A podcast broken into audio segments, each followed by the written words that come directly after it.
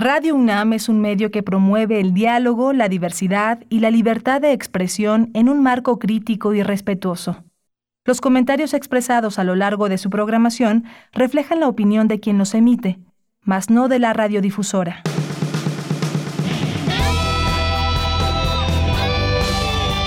Prisma RU. Relatamos al mundo.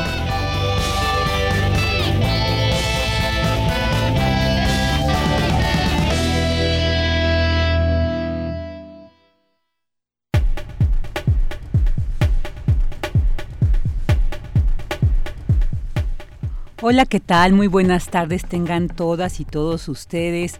Es lunes 16 de noviembre, una de la tarde con cinco minutos y les damos la más cordial bienvenida a Prisma RU.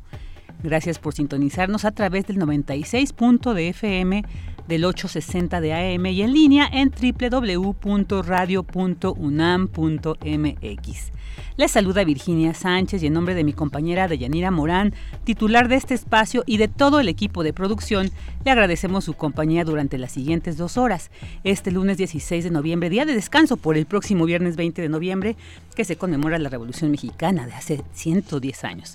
Este lunes tendremos información musical con Atenea Ochoa, una gran cantora mexicana, quien nos hablará de su disco Patria Grande. También platicaremos con Nacho Pineda, fundador del Multiforo Alicia, para que nos comparta cómo han resentido la pandemia estos espacios culturales que lamentablemente han tenido que cerrar y bueno, pues la actividad social depende mucho de la permanencia y existencia de estos espacios y pues también que nos platique qué tanto se puede hacer para garantizar su permanencia.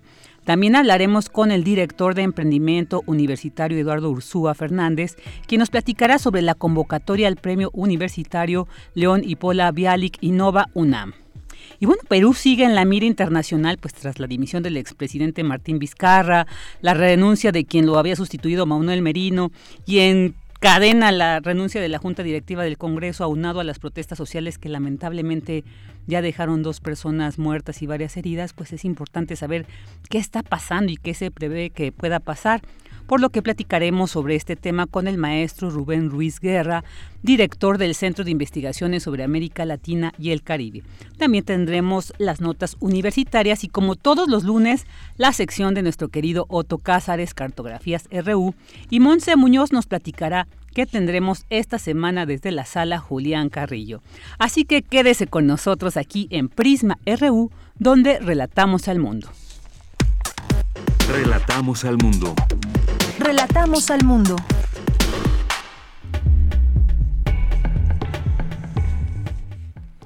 Una de la tarde con ocho minutos, vámonos a nuestro resumen en temas universitarios. Alfredo Sánchez Castañeda es el nuevo abogado general de la UNAM. Él fue designado por el rector Enrique Graue. Conmemora la UNAM 90 años del Instituto de Investigaciones Sociales. Sus estudios contribuyen a la toma de decisiones en el país. Realizan prejornadas destinadas a conocer e intercambiar en torno a experiencias de institucionalización de planes de igualdad en las universidades. Tienda UNAM se llena de sabor y aromas con productos 100% orgánicos. Bajo la iniciativa Orgullo México ofrece insumos de alta calidad cuya elaboración preserva el medio ambiente. En Información Nacional, esta mañana el presidente Andrés Manuel López Obrador explicó la decisión que tomó su gobierno frente a las inundaciones en Tabasco. Anunció que emitirá un decreto sobre las cuatro presas del Grijalba si no cerrábamos esa compuerta que se llama el Macayo, Villahermosa se hubiese inundado completamente. Entonces también estamos hablando de más gente, vamos a atender el problema de fondo. ¿Por qué esta situación de optar entre inconvenientes? Que a mí me duele mucho. Porque pues no ha habido un buen control de las presas, que lo va a haber ahora ya no va a ser la generación de energía eléctrica principal, sino la protección civil. Voy a emitir un decreto con ese propósito y ya las cuatro presas del Grijalva, las cuatro hidroeléctricas, van a tener pues un canal ecológico, de modo que se mantengan vacías las presas, los embalses, los vasos, para que en esta temporada, agosto, septiembre, octubre, noviembre, que es cuando llueve más, no tengamos ya ningún problema. El secretario de la Defensa Nacional, Luis Crescencio Sandoval, encabezará los actos conmemorativos del 20 de noviembre. El desfile militar será sin público y con honores a víctimas de COVID-19. El Procurador Federal del Consumidor, Ricardo Sheffield, advirtió que no hay razón para que se incremente el precio de la tortilla. Todo este año no ha habido ni tenemos indicaciones, conocimiento de que vaya a haber un aumento de la harina de maíz nixtamalizada. Si no ha aumentado nada, ¿por qué van a subirlo? Quienes empezaron con este ruido fue una agrupación de fabricantes de tortilla en el Estado de México. No hay una sola agrupación de fabricantes de tortilla. Aunque se digan nacionales, son solo agrupaciones regionales. Hay más de tres docenas de agrupaciones importantes y esta del Estado de México empezó con el ruido de que iban a subir la tortilla. No hay por qué subirlo y los aumentos que hemos visto en este año todos han estado por abajo o igual a la inflación. Y en información internacional, el huracán Iota se intensifica a categoría 5, la máxima en escala Saffir-Simpson. El huracán Iota de máxima categoría se acerca a Nicaragua y Honduras, donde se esperan afectaciones catastróficas. Y la vacuna COVID-19 de Moderna reporta 94.5% de efectividad, más que Pfizer y la Sputnik 5. Una de las ventajas claves es que no necesita almacenamiento ultra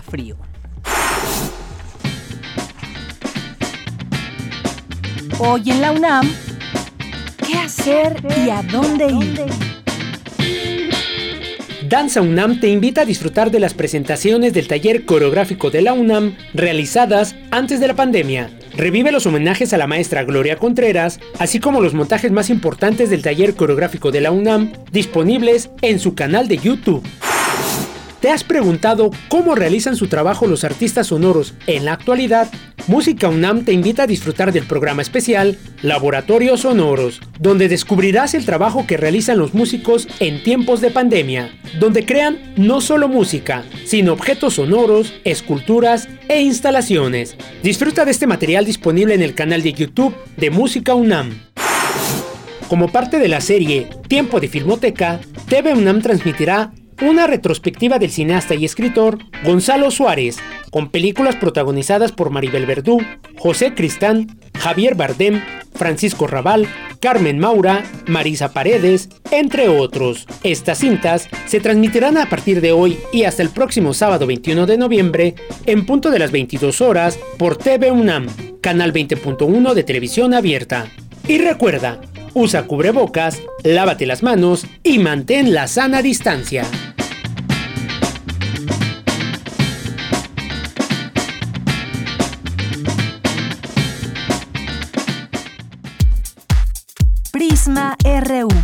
Relatamos al mundo. Una de la tarde con 13 minutos y vamos con este reporte sobre cómo se está viviendo esta pandemia en nuestro país. La Secretaría de Salud reportó 98.542 muertes por coronavirus y 1.006.522 casos confirmados. La ocupación promedio a nivel nacional es del 35%, sin embargo en 10 entidades se supera. Durango, Chihuahua, Coahuila, Nuevo León y Zacatecas son los estados con mayor ocupación. El gobierno de la Ciudad de México determinó el cierre de bares, antros y cantinas a partir de los próximos 15 días para reducir los contagios y hospitalizaciones más bien durante los próximos 15 días, no a partir de dentro de 15 días, sino durante los próximos 15 días, para reducir estos contagios y hospitalizaciones, mientras que gimnasios y clubes deportivos, boliches, cines, teatros, museos, acuarios y casinos tienen que cerrar obligatoriamente a las 19 horas, a las 7 de la noche. Y por su parte, el subsecretario Hugo López Gatel calificó de intrascendente la cifra de un millón de casos activos en México pero entonces hoy tenemos una reducción modesta. Sin embargo, 4% sigue siendo el porcentaje de casos activos. Ayer los medios de comunicación siguieron eh, destacando el tema de los casos acumulados y hablaban de que se llegó al millón de habitantes que han padecido COVID-19. Es cierto, pero es una versión limitada de la información. En realidad, si tomamos los casos estimados, llevamos ya más de un millón, tenemos un millón ciento sesenta y seis mil por lo tanto es un poco intrascendente, pero en términos de noticias pareciera atractivo cada vez que hay un número redondo anunciarlo. Lo importante es tener conciencia de qué significa esto. Lo que significa es que la epidemia sigue activa. Y es muy importante ver la trayectoria porque esto es lo que nos habla de si el riesgo está aumentando o el riesgo está disminuyendo. Siempre vamos a tener una cuenta de casos que aumente y no debe interpretarse si es que se quiere interpretar correctamente las cosas, la suma de casos como que existe una trayectoria acelerada de la epidemia o cada vez mayor. Como se puede ver aquí, y lo hemos comentado, desde la semana 29, la última semana de julio, llegamos a un punto máximo, después descendió y ahora está aumentando tal como lo predijimos desde marzo, concurrentemente con la temporada de influenza. Bueno, ahí están las palabras del subsecretario, subsecretario Hugo López Gatel y bueno, pues reiterar que tenemos que mantener estas medidas de seguridad, tapabocas, lavarse las manos, no salir de casa si no es necesario porque pues esto no ha disminuido. Entonces, como hemos visto, incluso esta este latente eh, amenaza, podemos decir, de regresar al semáforo rojo, al menos aquí en la Ciudad de México, pues nos tiene que mantener alerta. Entonces, depende mucho de cómo nosotros, nosotras como ciudadanos también estemos manejando esta situación. Y bueno, si seguimos estas medidas de seguridad, yo creo que mucho contribuiremos para que en un momento incluso ya pasemos a la siguiente etapa de este semáforo epidemiológico. Campus RU.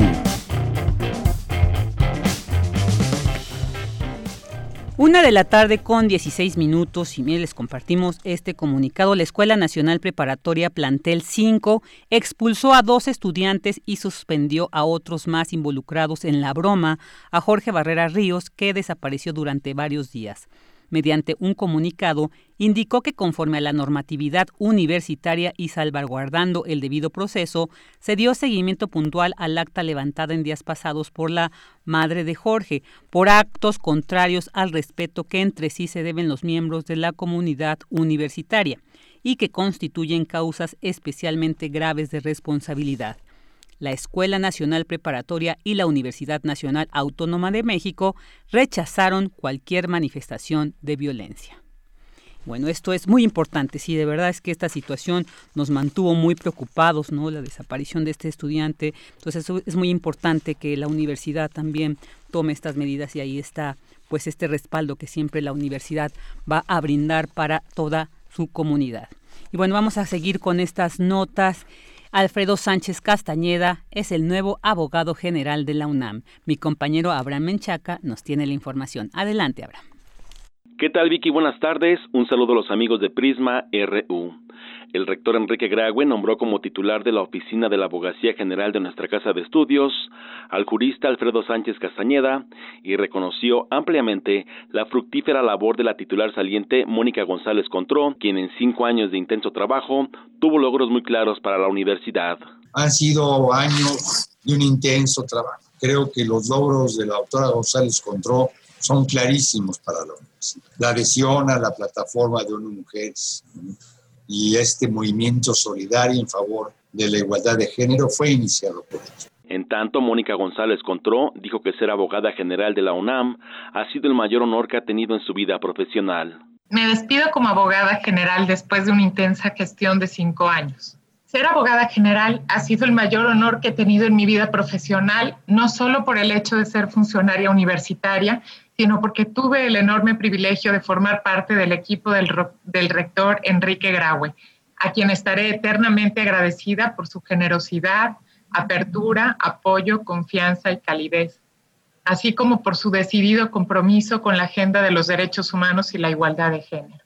Doy también la bienvenida a mi estimado colega y amigo Alfredo Sánchez Castañeda. Estoy segura que con su designación como abogado general, el subsistema jurídico y la UNAM se verán enriquecidos y renovados con nuevas perspectivas y proyectos. Por su parte, Alfredo Sánchez Castañeda agradeció al rector la oportunidad que le brinda para apoyarlo desde la oficina de la Abogacía General. Servirle a nuestra universidad no es otra cosa que servirle a nuestro país. Sin duda, señor rector, es una gran distinción apoyarlo en dicha actividad. En la UNAM, la igualdad de género es una política institucional gracias a la iniciativa tomada por Mónica y seguida por nuestro señor rector. Vicky Alfredo Sánchez Castañeda es investigador titular del Instituto de Investigaciones Jurídicas y profesor de la Facultad de Derecho. Además, es autor de diversas obras. Vicky, el reporte que tengo. Buenas tardes. Buenas tardes, Abraham. Muchas gracias. Y conmemora la UNAM 90 años del Instituto de Investigaciones Sociales. Cindy Pérez Ramírez nos tiene esta información. Adelante, Cindy. Vicky, es un gusto saludarte a ti y a todo el auditorio de Prisma RU. El Instituto de Investigaciones Sociales fue fundado el 11 de abril de 1930 durante el rectorado de Ignacio García Telles. Entre sus directores se encuentran figuras destacadas como Alfonso Caso, Miguel Otón de Mendizábal, Vicente Lombardo Toledano, Narciso Basols, Manuel Gamio y Lucio Mendieta y Núñez. Desde su fundación, el Instituto de Investigaciones Sociales ha desarrollado actividades académicas de manera ininterrumpida en el campo de las ciencias sociales. Esto lo ha colocado como el más antiguo de los 15 institutos y centros de investigación adscritos a la Coordinación de Humanidades de la UNAM. Su director, Armando López Leiva, advirtió que el principal reto que enfrenta esa entidad académica es adecuar la capacidad de investigación a la nueva realidad mundial sin desatender la tradición académica y avanzar en la interdisciplinariedad. Para entender la realidad política, económica y social, la pluralidad debe ser para aproximarnos a las nuevas ideas y formas de ver la actualidad mundial. Hoy las líneas de indagación se han diversificado en proyectos y áreas de interés con temas de coyuntura o actuales, cuyos resultados en muchas ocasiones son de utilidad para que distintos ámbitos de la vida del país contribuyan en la toma de decisiones, destacó López Leiva. Hay aquí creo que un cambio que ha sido gradual y que quizás no se ve si lo, si lo tratamos de manera individual, pero que probablemente de manera colectiva podamos apreciar lo que es, hemos tratado de ir progresivamente mutando hacia dos cambios fundamentales que no son de México, diría yo, sino que son de las ciencias sociales en el mundo.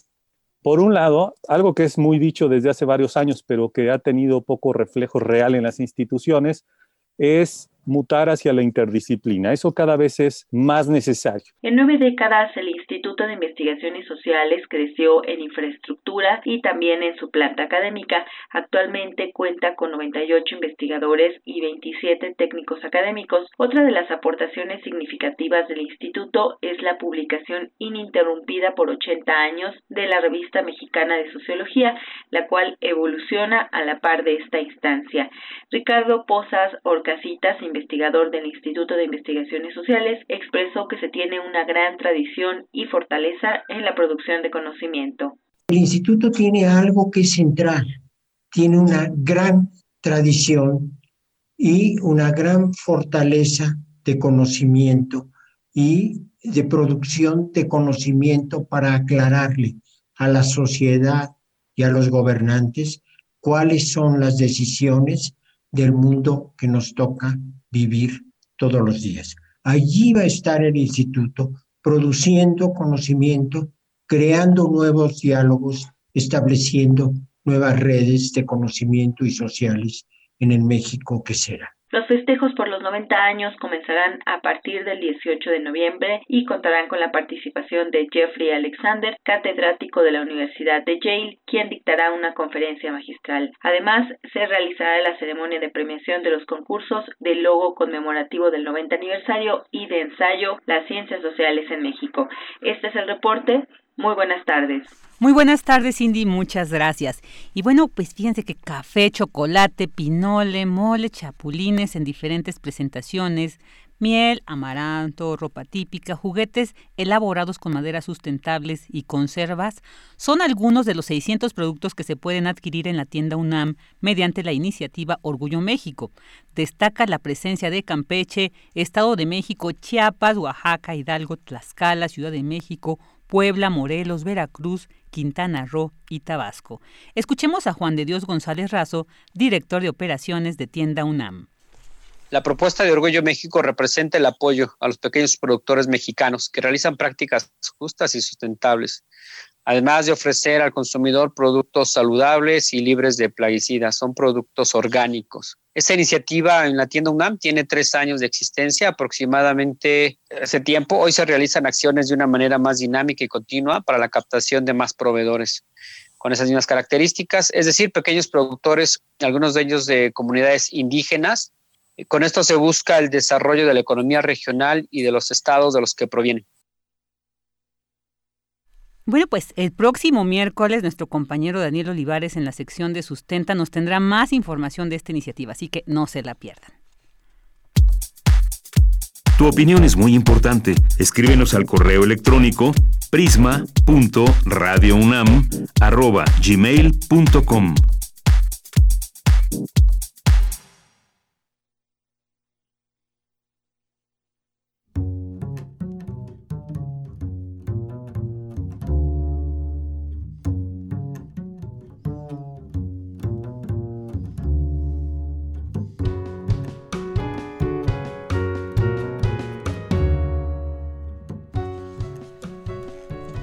Una de la tarde con 26 minutos y bueno, pues hay voces que desde que las escuchas por primera vez te impresionan por su fuerza, por su claridad y sobre todo por la convicción de encontrar en la música el mejor medio de expresión. Pero sin más preámbulos para que sea ella quien nos cuente de su trayectoria y de este gran disco que estamos escuchando de fondo, que ha estado presentando Patria Grande, ya está con nosotros en la línea para Prisma RU Atenea Ochoa. Atenea, qué gusto tenerte aquí en Prisma RU. Muy buenas tardes. Muy buenas tardes, muy contenta de estar con ustedes. Eh, les agradezco mucho. No, pues al contrario, para nosotros siempre es muy grato conocer estos proyectos, grandes artistas, grandes voces, como decía, como la tuya, y pues compartirlo con nuestros radioescuchas. Siempre eh, yo creo que es un, espacio muy adecuado para seguir transitando por estos oídos eh, y bueno, estas dimensiones que la radio nos permite para conocer proyectos como el tuyo, muy interesante, Patria Grande. Cuéntanos, Atenea, ¿Qué encontramos en este disco? ¿Qué, ¿Quiénes son tus grandes influencias? Un poco para conocer más de tu trayectoria. Claro, con muchísimo gusto. Pues bueno, yo siempre he dicho que soy una cantante ecléctica, que, que tengo, eh, que tuve una influencia aquí en casa eh, de muchísimas, de muchísimos géneros, de muchísimos autores de todos, de todos los tipos. Eh, por supuesto que escuchábamos eh, Mozart, Rachmaninoff, qué sé yo, Bach, por supuesto, pero también Simón Díaz y los folcloristas y Oscar Chávez y, bueno, grandes compositores de América Latina eh, y rock y otros muchos géneros, por supuesto, pero a, mí desde niña lo que me, impactó fue la música de América Latina y, y, hubo un momento en que decidí que era era mi bandera eh, tratar de promover la música de nuestra de nuestro hermosísimo continente eh, porque es un crisol de posibilidades de canciones de poesía fantásticos que, que creo que es importante que la gente eh, de las nuevas generaciones también se enamoren de ella y, bueno pues es lo que es es una es una búsqueda de encontrar autores eh, emblemáticos de toda la América Latina y tomar estas canciones tradicionales para convertirlas en un eh, pues en una posibilidad eh, con arreglos contemporáneos, una posibilidad contemporánea de, de, esta visión de la música y este amor por la música contemporánea y es por eso que, que, pues invité a músicos que están metidos en otros ámbitos pero también a folcloristas eh, eh, eh, etcétera no para que lograra este sonido pues más más moderno y que llegara a nuevos oídos no Claro, muy importante, siempre está renovando también estos sonidos, siempre le van dando esta marca particular a cada proyecto. ¿Cuántas canciones conforman Patria Grande? Son 11 canciones de, de, mi disco y, y bueno, eh, con varios autores distintos, hermosos todos. ¿Como cuáles? ¿Nos puedes detallar algunos de ellos? Claro, por supuesto. Eh, bueno, de México está Tomás Méndez con La Muerte, está el maestro Oscar Chávez con Nunca Jamás, está eh, Marcial Alejandro con Canto Mío, que bueno, pues la verdad es que soy mexicana y me sentí que era importante plasmar a autores mexicanos, pero también está Chabuca Granda, también está Violeta Parra con canciones particulares, ¿eh? no son las canciones que a lo mejor todo el mundo conocemos como La Flor de la Canela o etcétera, eh, que está, está el surco, que es menos conocida, menos tocada tal vez en los radios en, todos lados, y por ejemplo la última canción que nos regaló Violeta antes de partir de este mundo, ¿no? Que es una canción preciosa, eh, que, que bueno, que es casi un, un, un lead eh, alemán, ¿no? Es una canción compleja que hizo un arreglazo ahí el maestro Alex Mercado. Claro, y bueno, qué lamentable que ahorita se nos atraviesa esta pandemia que nos hace retirarnos de estos espacios públicos, pero bueno, tú tuviste hace poco una presentación en el Foro El Tejedor, incluso también una invitación ahí en el disco este, en la presentación de La Fiera Borrasca de Leti Servina el pasado sábado y que pudimos disfrutarte, ¿no? Ahí en vivo. Pero ¿cómo ha sido para, eh, para ti este momento y para quienes estén interesados también en conocer este proyecto? ¿Cómo podemos hacer esa invitación para, ahorita, aunque estamos encerrados, no perdernos de, de proyectos como este, Atenea? Pues, pues mira, muchas gracias. Sí, las redes sociales se convirtieron en todo. Yo presenté el disco en el Centro Nacional de las Artes, en, en, la eh, Blas Galindo, en agosto de 2019.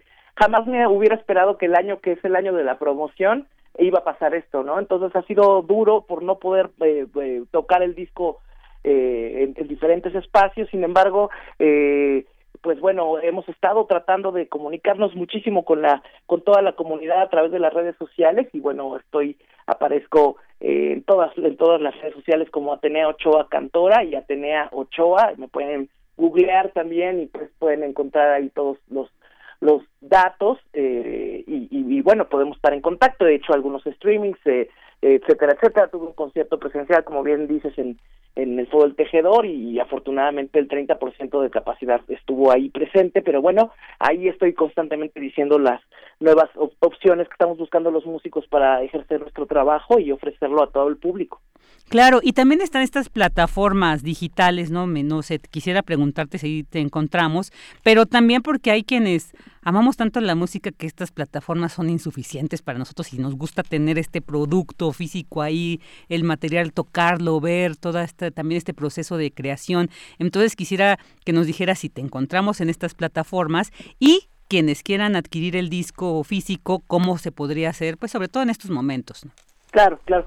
Pues mira, sí están absolutamente todas las plataformas conocidas, Spotify, este Apple Music, en en todas las que las que existen que, que reconocemos ya todos ahora. Y tengo el formato físico, es lo he tratado de llevar a los lugares donde he tenido oportunidad de presentarme físicamente, pero bueno, insisto, por los medios de, de las redes sociales pueden tener pues cercanía, me encanta tener cercanía con la gente, con, con el público y este y en algunas ocasiones hasta me he tomado un café con alguien que me ha dicho dónde consigo tu disco físico y me, lo he tomado con, con alguien que, que no conocía pero que quería eh, saber de este disco y que para mí por cierto es muy importante hablar de los músicos que, que, que, que hicieron conmigo esta este sueño realidad Claro, claro. Oye, nada más ya para ir cerrando esta entrevista, algunos de estos músicos que mencionas que te acompañaron, porque siempre es muy importante darles este reconocimiento, ¿nos podrías decir quiénes son? Sí, claro que sí. El maestro Alex Mercado, que es un gran pianista conocido por todos nosotros, que es una carrera fantástica, hicimos, este, lo, hizo los arreglos y me hizo el honor de estar conmigo en el disco. El maestro Aaron Cruz, que es tremendo bajista, también reconocido por todos nosotros, y el maestro eh, Adriano López en la batería, que es, bueno, es como trío de jazz y solista cantante, ¿no? Claro, no, pues importante, ya con estos nombres nos da la certeza de la calidad de este material Patria Grande de Atenea Ochoa. Ahorita escuchamos al inicio, escuchábamos Nunca Jamás y ahorita nos vamos escuchando esta canción de El Surco. Bueno, Atenea, pues esperemos que no sea la última vez, que seguro que no. Ya te seguiremos eh, eh, eh, ahí la pista porque creo que tu voz, tus proyectos son de esas eh, de, esta música, de estas expresiones que se nos quedan en el alma y que queremos seguir hasta donde el cuerpo aguante. Perfecto. Tenía, pues muchas gracias, te mando un fuerte abrazo y muchas gracias por haber estado aquí en Prisma RU. Te agradezco muchísimo, también un gran, gran abrazo. Gracias. Vámonos a Ochoa con El Surco.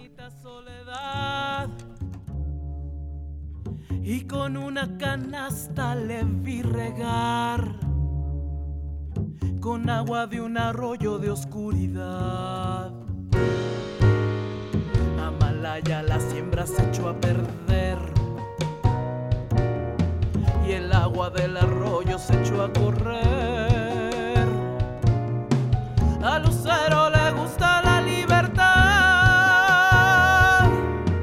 y al agua del arroyo la claridad. Prisma RU. Relatamos al mundo. Porque tu opinión es importante, síguenos en nuestras redes sociales, en Facebook como Prisma RU y en Twitter como arroba PrismaRU. Una de la tarde con 35 minutos. Y bueno, pues como lo hemos resentido más que nunca en estos momentos de confinamiento, la cultura nos hemos dado cuenta que es fundamental para nuestras vidas y las expresiones artísticas que la componen, pues lamentablemente es uno, el sector cultural es uno de los sectores que más han resentido los efectos de, de esta pandemia no solo por las pérdidas físicas de grandes exponentes, sino también para los espacios que dan cabida a estas expresiones y más si se trata de un espacio independiente. Así que para conocer de viva voz cómo han sobrevivido estos momentos, ya tenemos en la línea precisamente a Ignacio Pineda, fundador del multiforo Alicia, uno de los foros, o si no, yo diría, lo podría asegurar, el más importante de la Ciudad de México. Así que le doy la bienvenida a Ignacio Pineda. ¿Qué tal, Nacho? Muy buenas tardes. ¿Qué tal? Buenas tardes.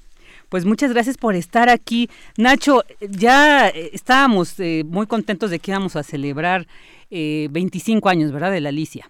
Lo, lo vamos a celebrar aunque sea en la casa, ¿eh? Ah, perfecto, ahí está el llamado, porque no podemos dejar de pensar. Son 25 años de los que para muchas generaciones hemos eh, ahí crecido, conocido tantos proyectos, pero además quiero eh, hacer énfasis en que el Multiforo Alicia no solamente es un espacio para música, ¿no? Ahí pueden encontrar foros, discusión de libros, presentaciones, es incluso un espacio que ha abierto mucho la discusión también feminista, muchos en, en, eventos. Entonces realmente es un, es un multiforo que apreciamos muchísimo en la Ciudad de México, pero ¿cómo lo han vivido, Nacho, en estos meses de confinamiento? ¿Cuál es la situación que han vivido estos espacios y como decía al inicio, sobre todo los independientes que no cuentan con ningún apoyo eh, gubernamental. Cuéntanos, Nacho. Mira, es muy difícil.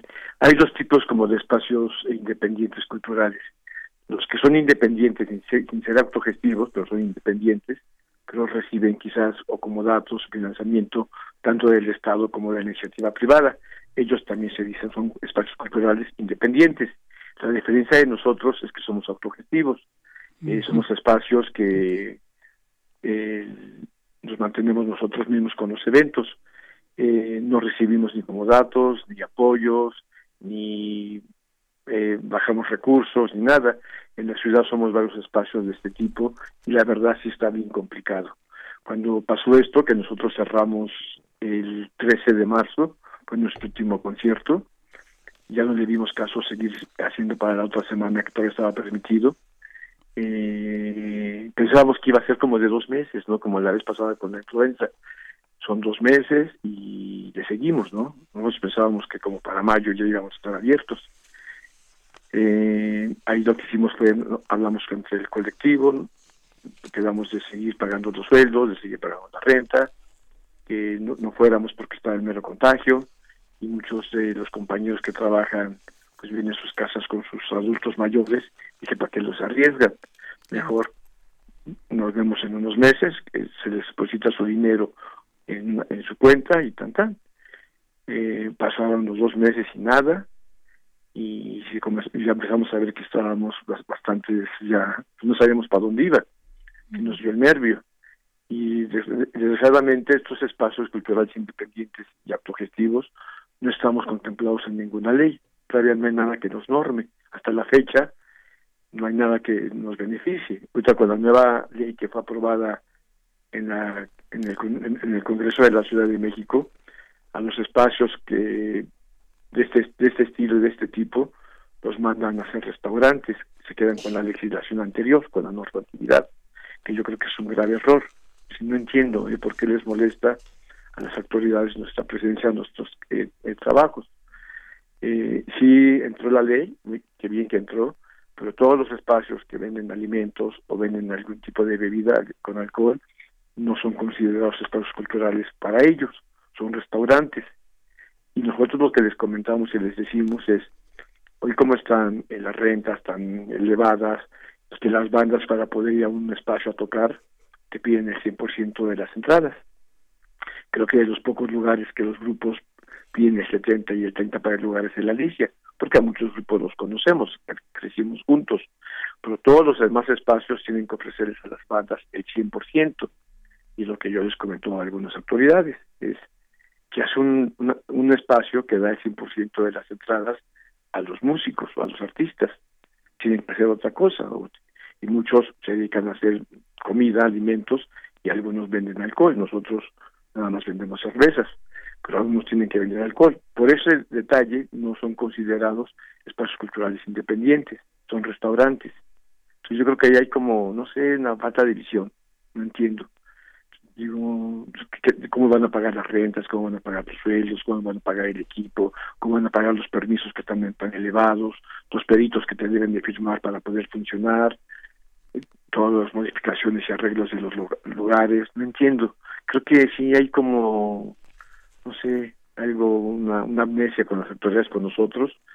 No sé si se han preguntado cómo nos mantenemos. Llevamos ya ocho meses cerrados los lugares, muchos ya cerraron. Es una pena ver que en los espacios nos hablamos y nos comentamos. Ya tengo que cerrar pues porque ya no se puede, ya no hay forma de pagar rentas ni sueldos y los lugares van cerrando poco a poco. Nosotros también lo estamos pensando, no le vemos caso pagar renta y si estamos cerrados, ¿no? Dices, ¿qué caso tiene estarnos estresando para pagar la renta que el casero no nos bajó ni un peso, al revés? Esta semana nos pidió el nuevo contrato con el nuevo incremento del 10% y decimos, ¿qué caso tiene, no? Estar cerrados y estar pagando renta. Yo creo que, va a ser un golpe muy duro en esta época para la cultura independiente y autogestiva. Y va a ser, muchos ya no se van a volver a poder armar a poder volverse a echar a andar. Las rentas están muy elevadas, cada vez es más difícil, ¿no? Sacar permisos es más complicado. Nosotros, por ventaja, una ventaja que tenemos y, me da ayuda, es que los grupos pues, nos, nos, nos buscan para lo que queremos, así que quieres hacer, te damos un concierto, y decimos que no, que con calmita, que cuando se pueda mejor lo hacemos, para que arriesgamos a los músicos, al poco público que puede ir o al mismo colectivo y hicimos una campaña de donaciones para la Alicia, eso nos ayudó mucho, la gente sí, la, verdad me quedé sorprendido, sí nos ayudaron, pagamos dos meses de renta con esos sueldos y después no supimos qué hacer, dijimos, ¿y ahora qué hacemos? no ¿A dónde vamos? Y recordé que de pronto tenemos un montón de cosas que hacemos, discos, libros, carteles, camisetas, eh, vinilos, eh, un montón de cosas hacemos entonces dijimos, pues vamos a buscarlas, vamos a sacarlas.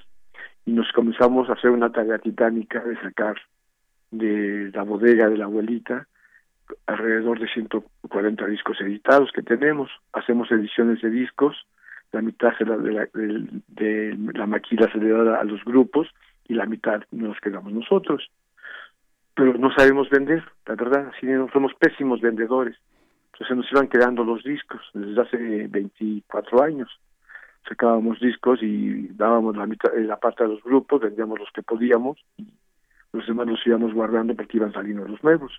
Entonces lo que hicimos fue como un inventario de todos los discos y vimos que había discos que la gente los buscaba mucho, ¿no? Austin TV, Sonido Gallo Negro, Manu Chao, así, grupos de bandas de surf, bandas de hardcore. La gente nos decía, yo quiero ese disco, entonces dijimos, vamos a sacarlos, sacamos las fotos de los discos que había, los hicimos nuestra nuestra nuestra venta la gente la verdad sí fue a buscar los discos. Después de pronto nos dimos cuenta que teníamos también un libro editado de historia de la Alicia que se llama Alicia en el subterráneo. También aparecieron camisetas así como de colección para, algunas gentes. Y algo que no se nos había ocurrido pero ahí estaban los carteles de la Alicia. Eh, por lo regular editamos cuatro o cinco discos de carteles por semana tanto de eventos eh, los que hacemos como carteles sociales. Aparte de nuestras eh, programaciones, hacemos muchos carteles sociales sobre la situación del país, la cuestión económica, el feminismo, el anarquismo, eh, lo que está pasando en otras partes del mundo. Y la gente nos pedía los carteles, pero sacar los carteles y ponerlos en orden fue un trabajo así, de verdad, muy, muy, muy pesado. Estaba toda la historia de la lista en carteles, desde que iniciamos hasta hace como ocho o diez meses. Salieron todos los carteles, pero la lista es muy pequeño, entonces los teníamos todos enrollados, estos rollos, y por todos lados guardados para el agua y la humedad. Entonces, pues saca todos los carteles, clasifícalos, límpialos, eh, por género, por años, por todo. No fue así como, ¿dónde va, dónde va? Caían tantos, tantos carteles. Y hemos hecho algunas ventas de carteles donde la gente va y los compra. Gente que le gustan las bandas o en este evento a mí me gustó mucho, estos carteles sociales me gustan, pues se le pone precios de 30 pesos, va variando hasta algunos de colección que casi no hay que los grupos me dijeron dalos en tanto y dijimos no los precios no nos vamos a dar lo que tú dices los muy muy raros los vamos a dar en 200 y de 200 la mayoría son de 30 pesos. Entonces la gente va y los compra mucha gente va muy contenta con los carteles eh, me mandan fotos de los carteles enmarcados y la verdad serán re bonitos eh no hombre esos los carteles tantos tantos carteles la verdad tantos eventos y dijimos órale pues hay un montón de historia aquí no mucha mucha historia y es lo que hemos aguantado. Pues te digo, de pronto, pues no sé, eh, seguir pagando rentas y tener el lugar cerrado, sí lo veo bien complicado, ¿no? Es muy difícil, es muy difícil, Nacho. Y ya, híjole, y lo que queremos es, eh, ahorita, eh, pues es muy importante esto que has dicho, de alguna manera, cómo ha sobrevivido el Alicia con esta venta de material discográfico, de carteles, de todos estos objetos que se han creado, porque además hay toda una creación artística detrás de esto. Como tú bien dices, muchos carteles se vuelven emblemáticos, ¿no? De, incluso carteles de, diseñadores muy importantes. Muy ¿eh? importantes, entonces. está Alejandro Magallanes, Jorge Alderete, Andrés Mario Raúl, que nuestro, Andrés Mario Ramírez Cuevas, que es nuestro diseñador, Chema Escándal, Benjamín, hay, hay de muchos, ¿no? Así que dices, órale, y ahí los ves a los diseñadores ya que son los rockstars del diseño, ¿no? Claro, y ahí está eh, una oportunidad de tener algo de ellos. Nacho, pues ya para cerrar esta entrevista, ya escuchemos, nosotros deseamos de verdad que sigamos festejando, no 25, todos los años que podamos de la Alicia, porque de verdad es un espacio que a muchas y muchos nos ha dado muchas cosas, no solamente el disfrutar una noche, una buena banda, porque además déjenme decirles, quienes conocen el Alicia saben que ahí hay una calidad musical, no solamente además un gran equipo que conforma el Alicia. Entonces, pues de ahí Nacho nos está diciendo, hay eh, eh, ventas, ¿verdad? Así como periódicas de esto. Nacho, ¿cómo pueden consultar cuándo va a ser y también darle un seguimiento a lo que está sucediendo con el Alicia, ahora sí que mantenernos Mira, comunicados. La siguiente evento hemos pensado, si nos permite la situación de la crisis sanitaria, hemos pensado para el 6, 5 y 6 de diciembre, creo que es sábado y domingo de diciembre, eh, ya con eso cerrar como nuestro año y llegar a los 25 años. eh, se pueden contactar por medio del Facebook, del Twitter de, de Alicia o de los sonidos de la Alicia para poder mostrar todo lo que estamos sacando de carteles, discos, camisetas, bolsos, eh, discos, todo eso. Y creamos dos, dos eh, Facebook. Uno es el, el, perfil de los sonidos de la Alicia y la página de los sonidos de la Alicia. Muy bien. También en Twitter están los sonidos de la Alicia, ahí está todo el material y se va indicando qué día vamos a abrir. Digo, si nos permite la situación, va a ser entre el 5 y el 6 de diciembre. Esperemos que así sea, Nacho. Y pues bueno, aquí nos mantendremos ahí atentos y por supuesto que en cuanto se pueda otro espacio para seguir ahí dándole un seguimiento a esta situación. Te agradecemos muchísimo, Nacho, el que hayas estado aquí con nosotros. Gracias a los amigos de Prisma. Muchas gracias, y mucha vida esperemos para el Alicia. Gracias a ustedes. salud. Gracias, salud y anarquía. Relatamos al mundo. Relatamos al mundo. Porque tu opinión es importante, síguenos en nuestras redes sociales, en Facebook como Prisma RU y en Twitter como arroba PrismaRU. Una de la tarde con 48 minutos y bueno, miren, el próximo jueves 10 de diciembre la Coordinación de Vinculación y Transferencia Tecnológica realizará la entrega del Premio Universitario León y Pola Bialik reconocimiento establecido desde 2004 y que destaca el trabajo de los universitarios por implementar soluciones científicas y tecnológicas al servicio de la sociedad a través del desarrollo de proyectos de impacto social. A través de este premio universitario León y Pola Vialic Innovanum, también se reconoce a las empresas y proyectos de base tecnológica y de tecnología intermedia de la comunidad universitaria más destacados y por supuesto con el mayor impacto social. Y para platicar pues, como sobre esta convocatoria ya tenemos en la línea de Prisma RU al maestro Eduardo Ursúa Fernández, director de emprendimiento universitario. ¿Qué tal, maestro Ursúa? Muy buenas tardes. Muy buenas tardes, Virginia. Muchas gracias eh, por el espacio para promover la innovación y la tecnología en México. Muchas gracias y saludos a todos tus escuchas de Prisma RU. Muchas gracias. No, al contrario, maestro, muchas gracias pues por compartirnos aquí esta información para quienes estén interesados, pues vamos a iniciar sobre eh, cuáles son las bases principales de este concurso para quienes estén interesados sepan, ¿no? Cuáles son, cómo es la mecanismo, el mecanismo de participación. Claro que sí, Virginia, con todo gusto. Eh, mira, eh, este es un premio que, como tú justamente decías, inició por ahí del año 2004, en el cual los señores eh, León y Paula Vialic, pues amablemente generaron este, este fideicomiso con la Universidad Nacional Autónoma de México, pues precisamente para generar un apoyo, para generar un premio que pudiera reconocer a aquellos universitarios que de alguna manera están apoyando a la sociedad. Es decir, que están eh, generando eh, productos, servicios, tecnología de punta que de alguna manera resuelve problemas. Entonces, en ese sentido, este premio lo que busca es, eh, pues, evaluar cuatro grandes puntos. Primero, ¿cuál es la novedad de esta propuesta tecnológica? Es decir, qué tan novedosa es la solución y sobre todo que no exista algo en el mercado, ¿no? Que sea algo realmente nuevo que permita resolver algo de una mejor manera o de una manera más eficiente. En segundo lugar, está ya de manera muy directa la generación de empleos formales y permanentes, de tal manera que se puede identificar claramente que se ayudó a la sociedad en ese sentido, dada la solución que se propone, ¿no?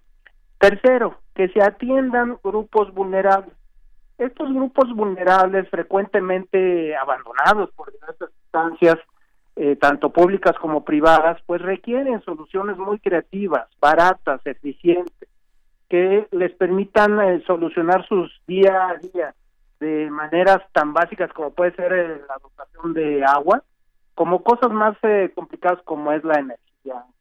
¿no? Y finalmente, ¿cómo ayudamos o cómo impacta el desarrollo, el producto o la empresa inclusive, el impacto en la calidad de vida de las personas? Es decir, que los clientes realmente aumenten su nivel de bienestar, que realmente puedan acceder a otros a otras soluciones eh, basadas en lo que ya existe en el mercado, pero con un alto índice de innovación. Muy bien, muy bien, profesor. Pues esto, ya escucharon ahí, yo creo que es una convocatoria muy interesante, muy adecuada, sobre todo para este momento, digamos, muy pertinente. Y quisiera preguntarle entonces, ¿cuáles son las fechas, no, tanto de publicación de esta, de la recepción, sobre todo de estos trabajos, ¿no? ¿Cómo están planteando este, este marco en cuanto a fechas de, de todo el, premio, para el premio? Sí, eh, como tú comentabas al principio, es eh, un premio que va dirigido a la comunidad universitaria. Entendiendo a la comunidad universitaria como los estudiantes, académicos e inclusive egresados, egresados de la universidad, que hayan eh, instalado, generado una empresa o un proyecto.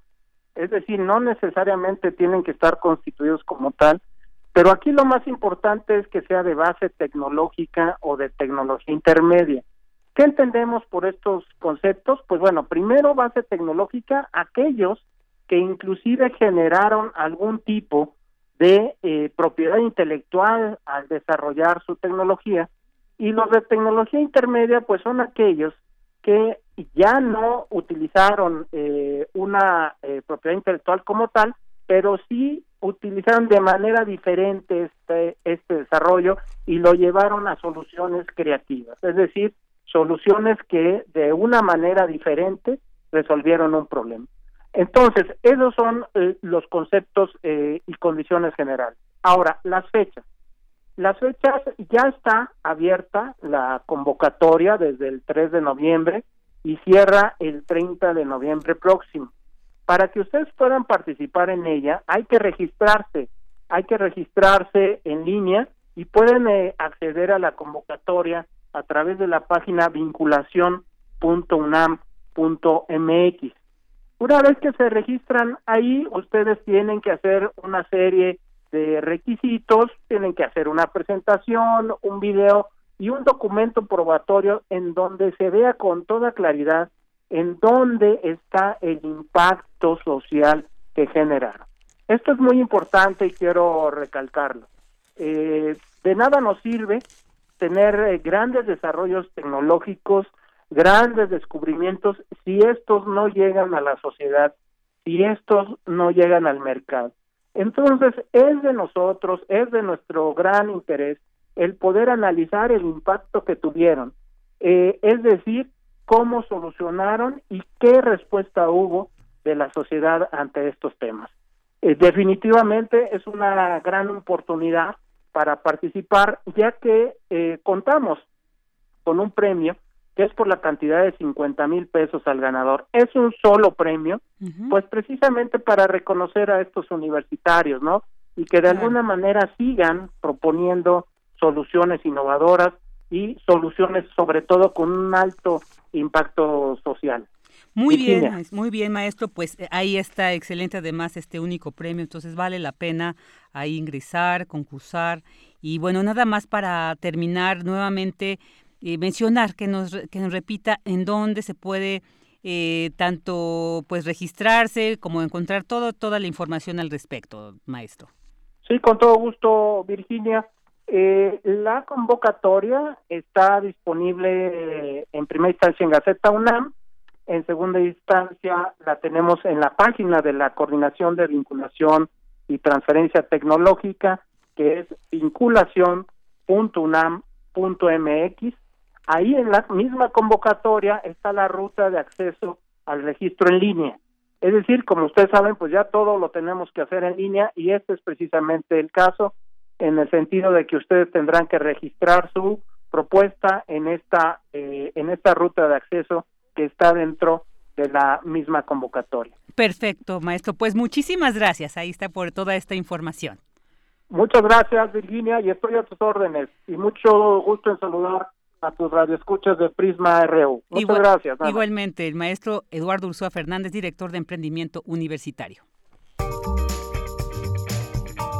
Sala Julián Carrillo presenta.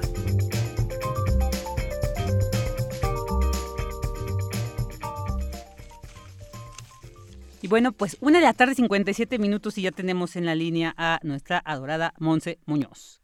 ¿Cómo estás, Monse?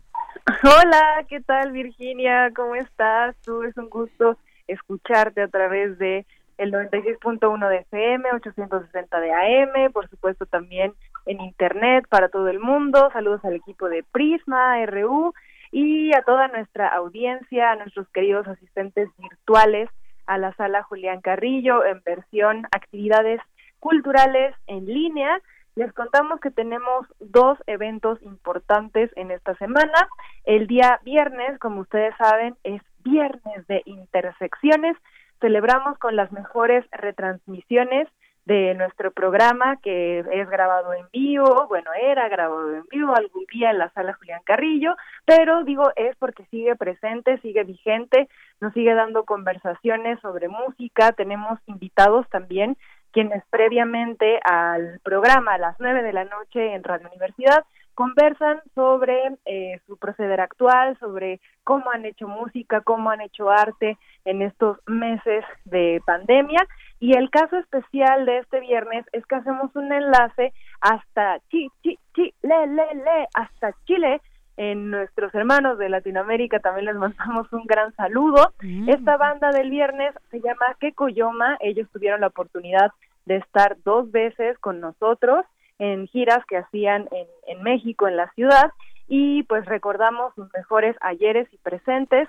También le queremos mandar un saludo público y radiofónico a Cristian Chiolina, quien es productor de Quecoyoma, también vino por acá a México en algunas giras y pues bueno, se ha hecho un festival virtual hace unas semanas, pues ayudando a la salud de, de él, pues está en un tratamiento que incluye pues gastos médicos, que incluye también eh, mucha solidaridad entre nosotros como escena musical. Y bueno pues muchas bandas eh, por ejemplo Snow Apple de, de Holanda estuvo también presente en este festival. También algunas bandas de México como Pólvora y también Las Luz y Fuerza se unieron para mandar videos para mandar saludos. Así que también queremos darle un abrazo radiofónico a él a toda la banda. Y bueno, si ustedes quieren también ser parte de esta música del mundo, de ritmos en seis octavos que hacen también tradición y reverencia a los pueblos originarios de Chile, por ejemplo los mapuches, escuchen Radio UNAM a las nueve de la noche y también conversen con nosotros vía Facebook en la sala Julián Carrillo a las ocho y media, pues tenemos eh, un enlace con ellos, con algunos integrantes de la banda, que nos cuenten pues qué han hecho en estos meses y sobre todo cómo es que siguen haciendo música y creando y resistiendo y también haciendo de la música un poderoso medio de expresión para vencer al miedo y sobre todo celebrar la vida. Así que que Coyoma este viernes a las ocho y media y a las nueve y también el sábado tenemos las mejores conversaciones sobre el mundo editorial y este sábado yo sé que por ahí hay algunos radioescuchas, sobre todo me refiero a uno en particular, a El Zarco, quienes son gustosos de los cómics.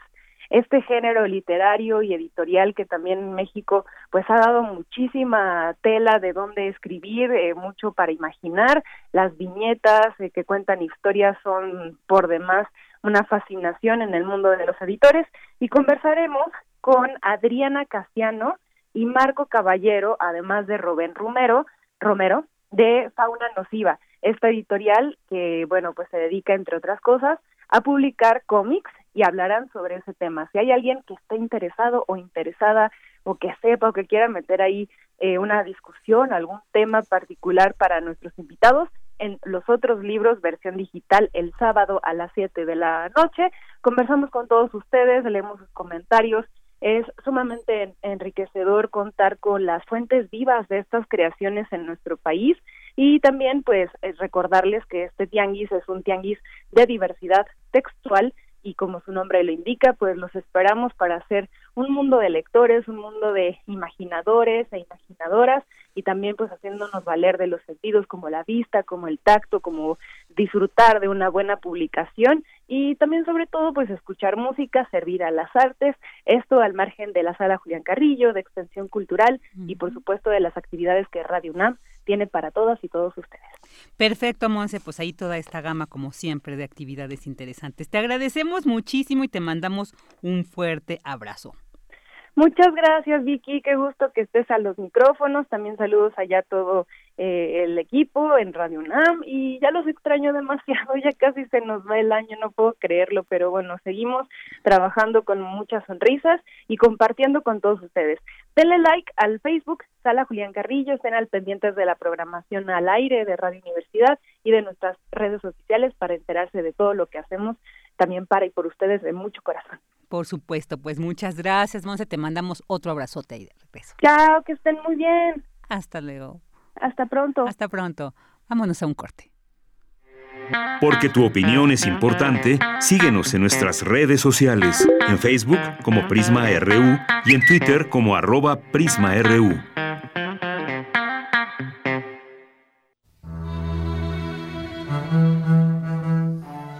Hechos a mano, secretos de edición limitada, irrepetibles, distintos, diversos, nuevos. Afuera de las grandes librerías aún existen los libros. Existen los otros libros. Radio UNAM te invita a continuar con su tradición del Tianguis de la Diversidad Textual en un formato a distancia.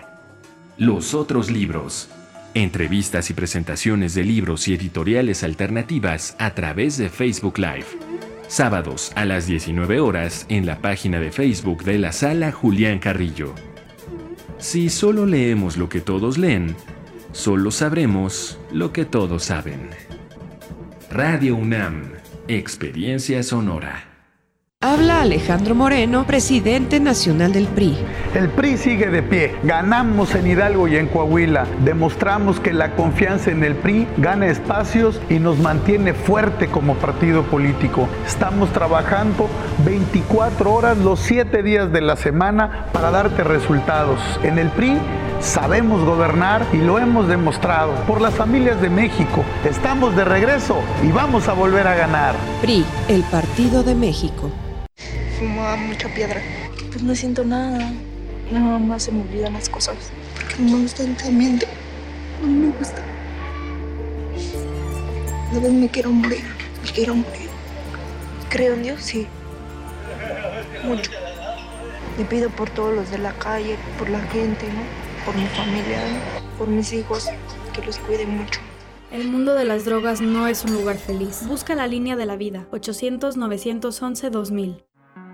La violencia de género tiene cifras devastadoras en todo el territorio mexicano, donde entre 10 y 11 mujeres son asesinadas cada 24 horas. Ciudad Juárez es el segundo lugar en feminicidios en el país. Hasta octubre de este año, 159 mujeres fueron asesinadas. ¿Por qué no hay culpables? ¿Quién debe responder por estos crímenes? El Estado mexicano esa fue la sentencia de la Corte Interamericana de Derechos Humanos para el caso González y otras contra México, también conocido como Campo Algodonero. Conoce los testimonios de abogadas, defensoras de derechos humanos y psiquiatras. Escucha la crónica de los acontecimientos. 16 de noviembre a las 17 horas por Radio UNAM. Ni una asesinada más. Radio UNAM. Experiencia Sonora.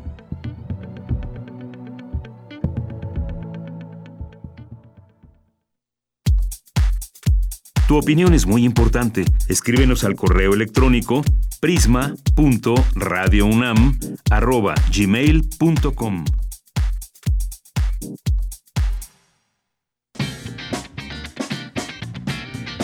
Mañana en la UNAM, ¿qué hacer y a dónde ir?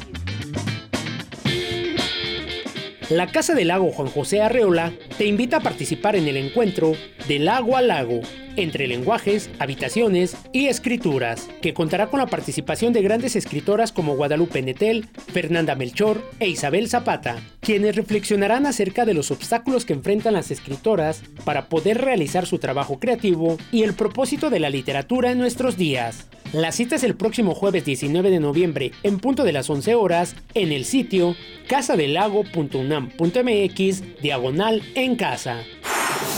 Para los más pequeños de casa también tenemos opciones. El antiguo Colegio de San Ildefonso abre la convocatoria del curso en línea Los ritmos de la música mexicana, donde niños y niñas experimentarán lo importante que es la música para nuestra cultura. Este curso está dirigido para niños de 7 a 12 años de edad y será impartido del 21 de noviembre al 19 de diciembre. El cupo es limitado. Para mayores informes e inscripciones, ingresa al sitio oficial www.sanildefonso.org.mx. No te puedes perder la octava edición de la Fiesta de las Ciencias y las Humanidades.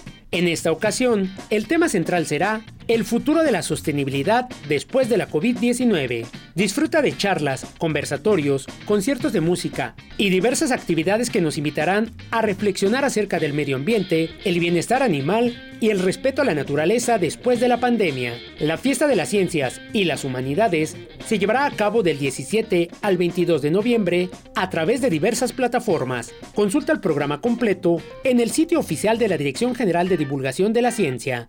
Y recuerda, no debemos bajar la guardia frente a la COVID-19. No asistas a lugares muy concurridos para evitar un contagio. Para Prisma RU, Daniel Olivares Aranda.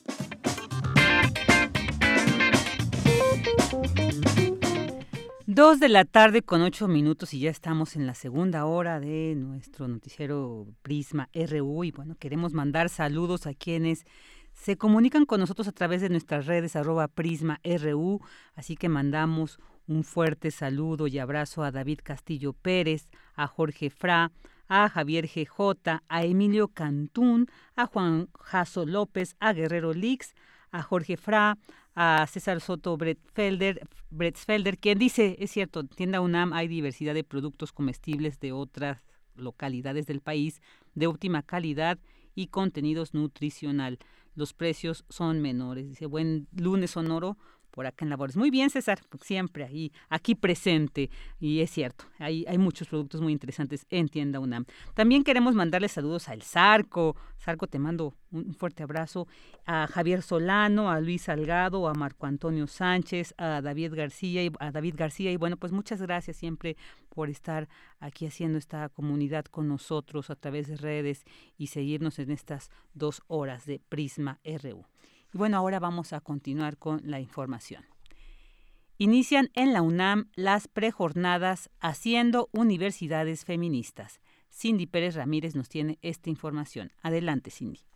¿Qué tal, Vicky? Muy buenas tardes a ti y a todo el auditorio. En el marco de la inauguración de las prejornadas Haciendo Universidades Feministas, se realizó el panel Planes de Igualdad en la Educación Superior, Experiencias de Institucionalización, en la cual la directora del Centro de Investigaciones y Estudios de Género de la UNAM, Ana Buquet, explicó que esta casa de estudios inició en 2004 la institucionalización de políticas de género. Que le ha llevado a la UNAM poder avanzar en estos temas. Empezamos en el 2005 con una reforma muy importante al Estatuto General que hablaba de la igualdad entre hombres y mujeres adentro de la universidad y recién en el 2020 se lograron eh, otras reformas al Estatuto General muy importantes, en donde, por ejemplo, la violencia de género es causa grave de responsabilidad y en donde se pudieron hacer reformas también en el 2020 a una instancia que tiene la UNAM que se llamaba la Defensoría de los Derechos Universitarios y que en el 2020 se transforma a la Defensoría de los Derechos Universitarios, Igualdad y Atención a la Violencia de Género. Bueno, a partir del 2005 se crean después los lineamientos generales para la igualdad, eh, desarrolla también el protocolo para atender los casos de violencia de género en el 2016 Recién en el 2018 se logra la publicación de eh, la política institucional de género en la UNAM. En este encuentro para la socialización y balance de experiencias, de reflexión crítica colectiva y producción de propuestas concretas sobre la base de la emergencia, crecimiento e institucionalización de las políticas feministas en las universidades, Ana Buquet detalló las estructuras centrales identificadas en la UNAM. Centrales quiere decir que están al nivel de la rectoría, que tienen un, eh, están en un alto nivel en la toma de decisiones, ¿no? Y desde mi punto de vista, estas eh, instancias centrales tienen una que ser deliberativa, otra operativa, o sea, que puede implementar la política, y sin duda una tercera para atender la violencia de género, y aquí es muy importante plantear que esta de atención a la violencia de género desde nuestro punto de vista tiene que ser autónoma de la administración central, ¿no? Que en el caso de la UNAM tiene que ver con que no depende de la rectoría, sino del Consejo Universitario. Bueno, y estas instancias centrales sin duda requieren de instancias locales, sobre todo una universidad como la nuestra, que cada facultad, cada escuela, cada instituto, cada dependencia administrativa tenga una instancia local que se encargue justamente de poder implementar la política institucional, de poder desarrollar los planes de igualdad que tiene cada una de estas entidades académicas. La universidad cuente con una entidad académica que es que produce el conocimiento Cabe señalar que en la UNAM existen comisiones internas de equidad de género en 56 entidades. Se tiene una comisión de igualdad de género y la Defensoría de los Derechos Universitarios, Igualdad y Atención a la Violencia de Género. Esta es la información. Muy buenas tardes. Muy buenas tardes, Cindy. Muchas gracias. Y advierten especialistas de la UNAM que la COVID-19 puede dañar páncreas y provocar diabetes. Abraham Menchaca nos tiene esta información. Adelante, Abraham. Buenas tardes. Vicky, buenas tardes nuevamente y un saludo a los amigos de Prisma RU. La evidencia indica que las personas diabéticas tienen un riesgo de desarrollar COVID-19 de forma grave por lo cual un cuadro por SARS-CoV-2 puede dañar el páncreas de la gente o provocarles una diabetes transitoria indefinida. Este nuevo proceso patológico descrito por sobrevivientes infectados significa otro reto para el manejo clínico y es una secuela seria de esta enfermedad, advirtió la científica del Instituto Politécnico Nacional, Isabel Salazar Sánchez. Explicó que la diabetes es una enfermedad crónica que aparece cuando el páncreas no produce insulina suficiente o cuando el organismo no utiliza eficazmente la hormona que produce la glucosa en la sangre. Un padecimiento que azota a la población mexicana eh, duramente, pero además no son los números que se, que se reportan actualmente. Desafortunadamente hay un subregistro muy considerable personas que no deciden diagnosticarse, hay personas que viven en estado prediabético. Esta enfermedad va minando todo el sistema, todo nuestro sistema, nuestro sistema de defensa. Y esto es un problema muy grave en la actual pandemia que vivimos por la COVID-19. Es muy importante que adoptemos nuevos sistemas de vida, que pensemos que invirtamos en nuestra salud, sobre todo eh, para que cuando estemos en contacto no solo con la COVID, sino con muchas otras enfermedades, nuestro organismo pueda lidiar bien con ellos invirtamos en la salud, potemos por estar cada vez mejor y adoptar mejores sistemas de vida. Vicky, la especialista, refirió que en México la diabetes y la obesidad constituyen un serio problema de salud pública, lo cual incrementa la vulnerabilidad de la población a enfermedades como el coronavirus. Vicky, el reporte que tengo. Buenas tardes. Buenas tardes, Abraham. Muchas gracias. Y ahora vámonos con las internacionales con el reporte de la agencia EFE. La compañía farmacéutica Moderna ha anunciado que la vacuna que está desarrollando contra el coronavirus tiene una eficacia del 94,5% y que cumple los criterios de eficacia exigidos para su comercialización. El estudio, conocido como Estudio COVE, reclutó a más de 30.000 participantes en Estados Unidos. Los resultados llegan inmediatamente después de resultados similares de Pfizer y aumenta la confianza en que las vacunas pueden ayudar a poner fin a la pandemia. Ambas compañías han utilizado una aproximación novedosa para diseñar sus productos. Moderna ha desarrollado una vacuna de ARN, lo que significa que parte del código genético del coronavirus se inyecta en el cuerpo y permite la producción de proteínas suficientes para entrenar al sistema inmunológico. La estadounidense afirma que al revisar las contraindicaciones se llegó a la conclusión de que en general la vacuna fue bien tolerada y que la mayoría de los eventos adversos fueron de gravedad leve o moderada, además de ser de corta duración. Hacia el mediodía los aplausos y cacerolas comenzaron a sonar en las calles de Perú, luego de una violenta jornada de protestas manchada con la muerte de dos manifestantes, el presidente transitorio Manuel Merino presentó su renuncia irrevocable. Los peruanos adoptaron entonces un ambiente alegre que pronto se vio ensombrecido por un sinsabor. Ganó el pueblo pero con el luto tras la muerte de dos jóvenes que pedían en las calles que se respetara la democracia. A la celebración de hoy faltaron Jack Pintado e Inti Sotelo de 22 y 24 años respectivamente, dos integrantes de una generación dorada a los que la vida les fue arrebatada mientras hacían parte de unas históricas protestas. Y es que esta generación, la que vio clasificar a Perú a un mundial después de mucho tiempo, la que vio los movimientos sociales en Ecuador, Bolivia y Chile, la que escuchó el baile de los que sobran cantada por miles de jóvenes iguales que ellos en la Plaza Italia de Santiago, se puso la bandera en el pecho y sin tener un vocero ni líder visible, se sumó en las calles para pedir respeto por la libertad y por las instituciones Ahora la generación dorada, con dos menos, suma una victoria amarga a los anaqueles de la historia, la renuncia de un presidente que no les representaba tras la destitución de Martín Vizcarra. Porque sí, estos jóvenes que se informan por Twitter, que publican memes y se comunican a través de las redes sociales, los que se ríen haciendo retos en TikTok y a los que hasta hace poco les achacaban un desconocimiento de la realidad política, se tomaron la democracia por las buenas y con la resistencia y el ímpetu propio del imperio inca. A Perú le costó dos vidas y Merino encerrado tras la pérdida y la presión de la juventud dimitió. Una celebración, una victoria amarga en Perú. Prisma RU. Relatamos al mundo.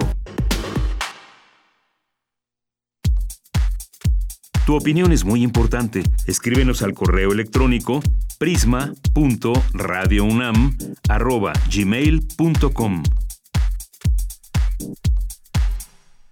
Dos de la tarde con 18 minutos. Y bueno, pues Perú sigue aquí en la mira internacional, pues el Congreso peruano ha anunciado que prevé sesionar esta tarde para elegir un nuevo presidente que sustituya a Manuel Merino, que recordaremos él pues acaba de renunciar luego de haber ocupado la presidencia interina luego de la destitución de Martín Vizcarra. Además, despuesito se da la renuncia de la Junta Directiva del Congreso encabezada por Luis Valdés. Es decir, en este momento Perú se encuentra acéfalo, sin autoridades del Poder Ejecutivo y del Legislativo. Entonces, ¿cómo podemos entender este conflicto? ¿Hacia dónde iría? Bueno, pues para platicar sobre este tema ya tenemos en la línea al maestro Rubén Ruiz Guerra. Él es director del Centro de Investigaciones sobre América Latina y el Caribe de la UNAM. ¿Qué tal, maestro Ruiz? Muy buenas tardes. Muchas gracias por estar aquí en Prisma RU. Gracias, Virginia. Es un gusto saludarte y estar de nuevo con el público de Radio UNAM. Al contrario, para nosotros es un gusto tenerlo nuevamente aquí. Y maestro, pues quisiéramos que nos compartiera qué lectura nos puede eh, compartir este día sobre este momento tan álgido que se vive en Perú. ¿Cuáles son un poco conocer los antecedentes de este conflicto que incluso ya dejó dos personas muertas, eh, ahí heridos, no sé, mucha, mucho movimiento, mucho conflicto en Perú se vive, maestro? Te agradezco enormemente la pregunta. Solo antes de empezar, quisiera comentarte que ya hay presidente en el ah, Perú. Se acaba de elegir la nueva mesa directiva, encabezada por el ingeniero Francisco Sagasti, el Partido Morado, que fue uno de los partidos que votó en contra de la vacancia de eh, Martín Vizcarra. Fue un proceso sumamente complicado. Esta fue la tercera propuesta de mesa directiva que se hizo al Pleno, aunque las otras supuestamente llegaban ya con un acuerdo previo, pues no se había logrado y este unos cuantos minutos es que se hizo esta elección, lo cual es una muy buena noticia puesto que el país había estado pues sin una cabeza en el ejecutivo, y en una crisis verdaderamente impresionante, verdaderamente terrible, ya lo señalaste, ha habido manifestaciones masivas en distintas partes del país y estas no solo han cobrado la vida de dos jóvenes, uno de 22 y otro de 24 años, sino que hay una lista de más de 40 personas que están desaparecidas, que no se sabe eh, eh, dónde están después de su participación en algunas de estas manifestaciones y también hay un número indeterminado de heridos por la violencia policíaca que se ha ejercido en, en, frente a estas manifestaciones. Y esa violencia es justamente lo que explica el desenlace que estamos teniendo en este momento. Estoy diciendo el desenlace esto quiere decir en la renuncia de Manuel Merino y de prácticamente todo su gabinete y él se quedó realmente solo, los eh, eh, congresistas que le habían apoyado le fueron abandonando poco a poco y no le quedó otro remedio que dejar la titularidad del Ejecutivo. Este es un conflicto que viene ya de muchos, muchos años atrás el digamos el episodio, los episodios más recientes han venido a partir de la elección de Pedro Pablo Kuczynski, eh, si mal no recuerdo fue en el año 2016, ¿sí? eh, en donde bueno, pues sabemos que Kuczynski llegó a la presidencia en la segunda vuelta frente a una candidata fortísima, Keiko Fujimori, la hija de aquel eh, dictador, aquel presidente que de hecho está condenando una, una pena por los delitos que se cometieron durante su gobierno, de los que él mismo cometió.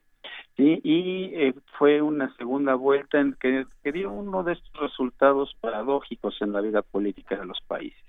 Por una parte, llega al poder un presidente con una, una bancada muy, muy pequeña, 17 congresistas de un total de 130 y con una bancada opositora, la Fujimorista, de alrededor de 70 congresistas.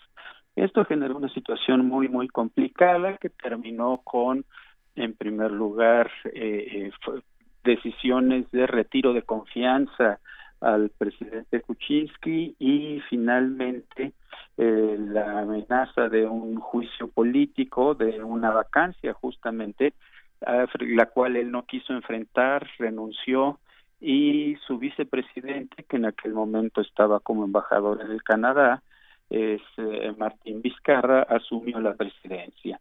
Asume entonces como un presidente prácticamente sin bancada en el Congreso, y por otra parte un poco alejado de la vida política de la cotidianidad eh, peruana. Él eh, fue gobernador de, de, la provincia de Moquegua, que entiendo es una provincia más o menos pequeña, y entonces tuvo que luchar para construir una base política propia.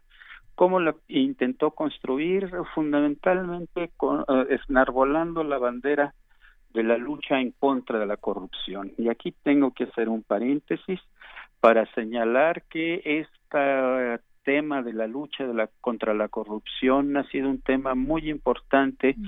en la sociedad peruana, en la política peruana, y habría que señalar que todos los presidentes vivos del Perú eh, de alguna manera o están siendo sujetos a proceso. No ha sido condenado ninguno de ellos, pero han sido acusados de actos de corrupción eh, eh, bastante, bastante importantes, ¿no?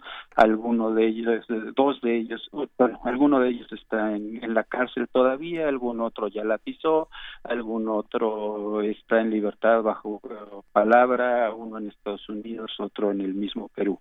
Entonces ha sido un tema sumamente importante. Y este tema de la corrupción no es un tema nuevo, es un tema que de alguna manera se catalizó y ha alcanzado niveles verdaderamente muy importantes, muy impresionantes desde la presidencia de Alberto Fujimori. De hecho, él utilizó la corrupción como uno de los instrumentos de control político y bueno, pues ese fue uno de los grandes temas que terminaron con su gobierno en un momento determinado. Y entonces, Martín Vizcarra ha tratado de alguna manera de limpiar lo que es el ejercicio de la vida política en, ese país y ha tocado temas muy, muy sensibles en términos de la vida de los partidos políticos y en términos de la vida del Congreso mismo. Y tomó una serie de medidas en este sentido muy importantes. Por ejemplo, ha promovido vía un plebiscito una serie de reformas a la vida de los partidos y a la vida del Congreso. Por ejemplo, ya no hay reelección de los diputados al Congreso, se estableció un mecanismo de elecciones primarias al interior de los partidos con el ánimo de darle mayor transparencia a la definición de quienes pudieran llegar a ser candidatos. Hubo uno muy importante que tuvo que ver con eh, eh, eh, pasar una legislación que impide que aquellas personas que de alguna manera han sido condenadas de algún delito no puedan ser parte de eh, la vida pública, sea en el Congreso o sea contratados en alguna rama del ejecutivo o del legislativo. Entonces ha habido una serie de medidas muy, muy importantes que tocan lo que ha sido la cotidianidad de muchos de los políticos de, del Perú.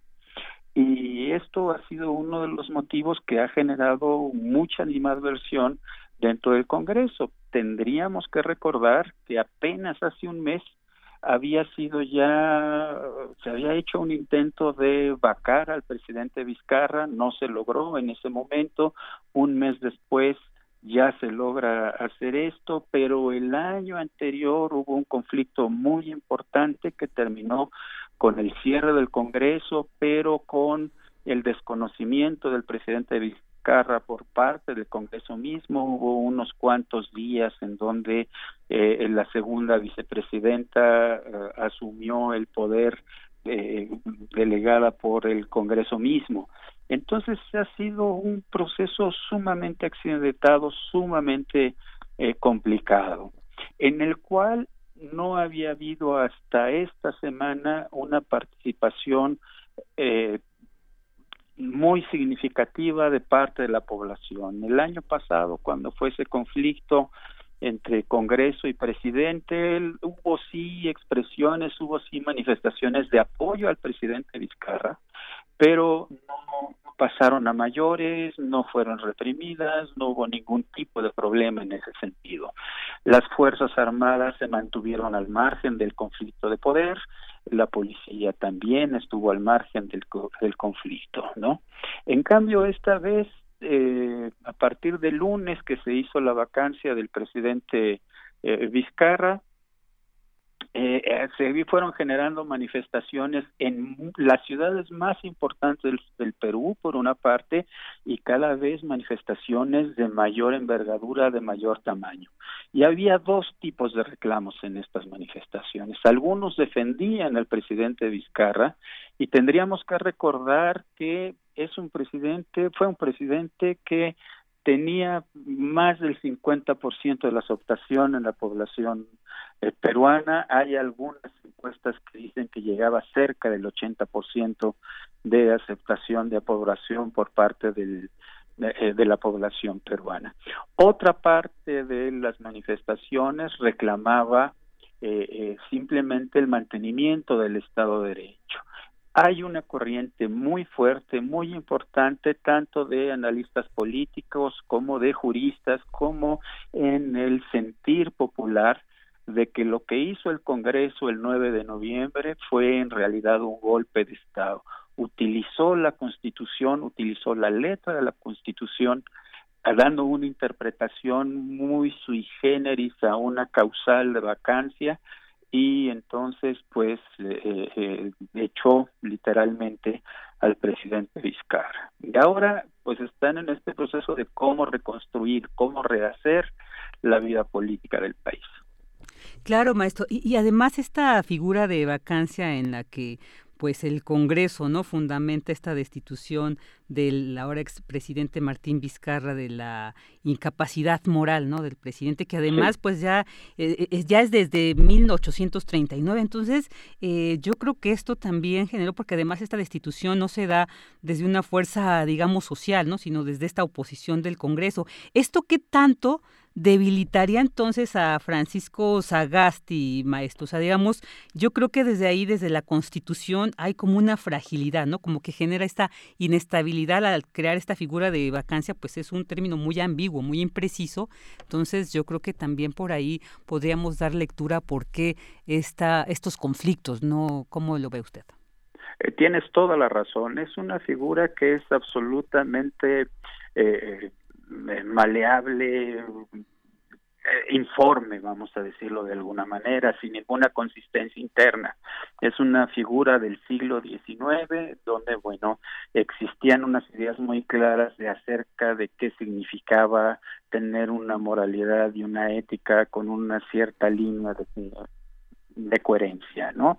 En estos momentos eso no existe en, en, el Perú. Es uno de los pocos países que mantiene esa figura y justamente eso es uno de los grandes temas. Eh, hubo entrevistas muy interesantes en la televisión peruana en donde se confrontaban, por ejemplo, diputados que habían estado a favor y en contra de la vacancia. Y entonces aquellos que hablaban a favor de la vacancia metían una enorme cantidad de causales y decían es que no ha podido con la pandemia, es que es un corrupto, es que no dialoga con el Congreso, en fin, muchos elementos que no no no no, no le daban consistencia a cualquier tipo de de cuestionamiento. Ya desde la vacancia pasada, la de hace un mes, el presidente Vizcarra solicitó al Tribunal Constitucional, que es un órgano que está, digamos, independiente, podríamos decir que encima del Congreso, de que del Ejecutivo o aún del Judicial, sí, para que interprete la Constitución y que de alguna manera defina cuál es el contenido de esta eh, de este tema eh, del, de la incapacidad moral. Todavía está por decidirse esto la, la sesión del Tribunal Constitucional estaba programado para el próximo miércoles el día 18 la adelantaron hoy a las 4 de la tarde o sea en unos cuantos minutos en 25 minutos estarán por iniciar sucesión eh, los integrantes del Tribunal Constitucional para dar una definición a esto.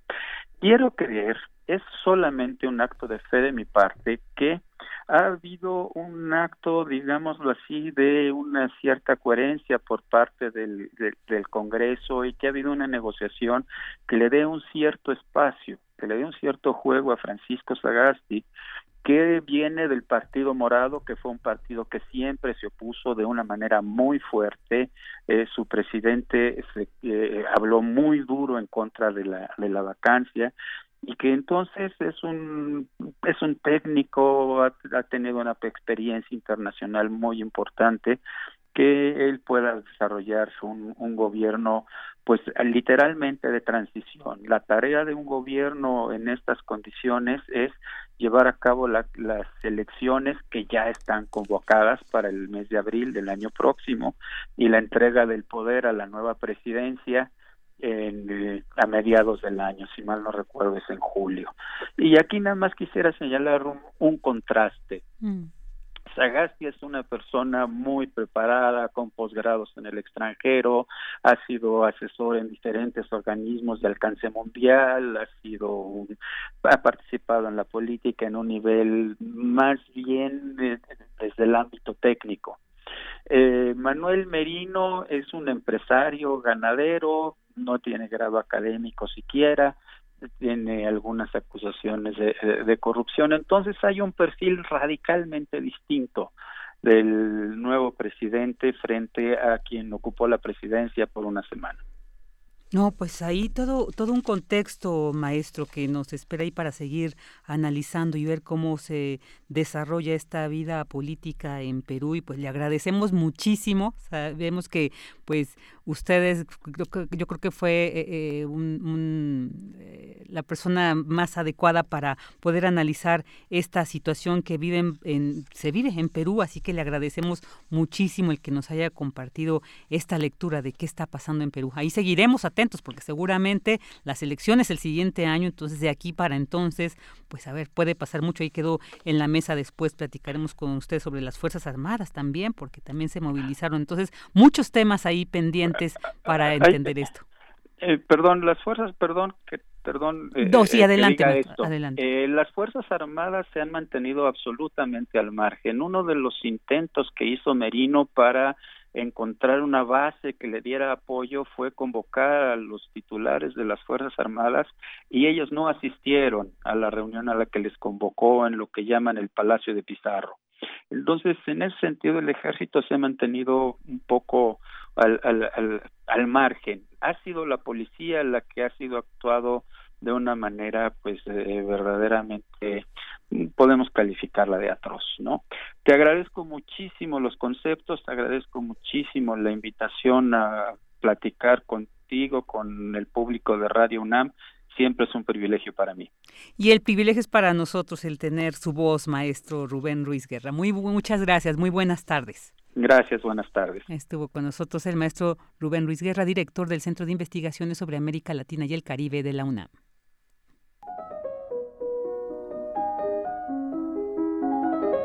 Cartografía RU con Otto Cázares.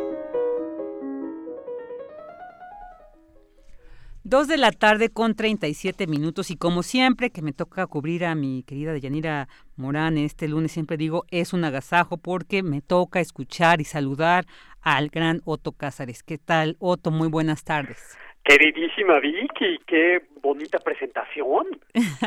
Me ¿Cómo siento te muy honrado y me encanta saludarte. Cada tanto nos encontramos en la cabina radiofónica y ahora a través de una comunicación telefónica, seguimos dándole pasto a nuestra amistad, a nuestra vinculación laboral y amistosa, desde luego. Así es, Otto. Y bueno, pues a ver, ¿qué, qué nos vas a compartir este día en eh, Cartografía RU? Pues mira, Vicky, he estado urdiendo un comentario radiofónico. En las últimas dos participaciones eh, las dediqué a hacer un homenaje póstumo al gran pintor Arturo Rivera. Y en estas pasadas entregas, las dos anteriores, pues he dado buena cuenta de lo grotesco, de lo monstruoso, de lo prodigioso y de lo maravilloso en el arte. Temas todos estos útiles cuando se trata de comprender la propuesta que sin duda puede perturbarnos de Arturo Rivera. Y este eh, comentario tercero lo dedicaré por entero a su obra, algunas reflexiones alzadas al crisol de muchos años de admirarlo, de ver sus obras y de reflexionarlo, desde luego. Hay quienes dicen que los pintores en sus pinturas se pintan a sí mismos. Otros hay que, como Víctor Hugo en el Cromwell, el manifiesto romántico, que es una defensa apasionada del uso de lo grotesco y de lo deforme en el arte, y del que ya hablé en ocasiones anteriores, eh, dice, por el contrario, que los demócritos del arte son en realidad heráclitos, es decir, con esto busca expresarnos que aquellos que pensamos que lloran en su obra, en realidad se lo pasan riendo, y que aquellos que ríen, en realidad lloran. Con esto queremos decir que los creadores no tienen que parecerse a sus obras. Pero este comentario no será un estudio psicológico de Arturo Rivera. No vamos a decir aquí si se parece o no a sus obras.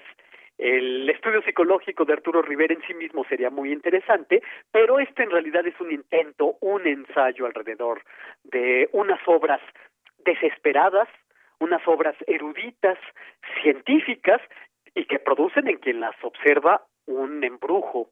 Cuando yo pienso en Arturo Rivera, me acuerdo de que a veces uno desea ser pintor para tener la maravillosa oportunidad de pintar dragones como el de San Jorge, o para pintar las tentaciones de San Antonio, o pedirle al Evangelio un monstruo para poder pintar, como decía Ari Renan, un artista de finales del siglo XIX, artista de la misma estirpe que Arturo Rivera y a quien seguramente Arturo, Arturo Rivera debió conocer, porque Arturo Rivera era un estudioso de la historia de la pintura y por lo tanto sabía que la historia de la pintura es lo que le permite al pintor ser pintor. Arturo Rivera fue decididamente pintor, esa especie en extinción, productor de pinturas, es decir, eh, productor de superficies que contienen formas con una cierta idea estática de la inmortalidad. Los pintores llevan una vida más bien devota, pero con una ligera o a veces no ligera propensión a la locura. El estudio del pintor como una forma de psicosis es el título de un capítulo de un estudio reciente de James Elkins, de título ¿Qué es la pintura? Y es muy interesante lo que podemos encontrar ahí. El taller del pintor supone mucho aislamiento, es por así decir una cámara de individuación mucho más séptico que el estudio de un escritor, por poner un ejemplo, y donde emergen señales de melancolía, de sociopatía, impulsos maníaco-depresivos incluso.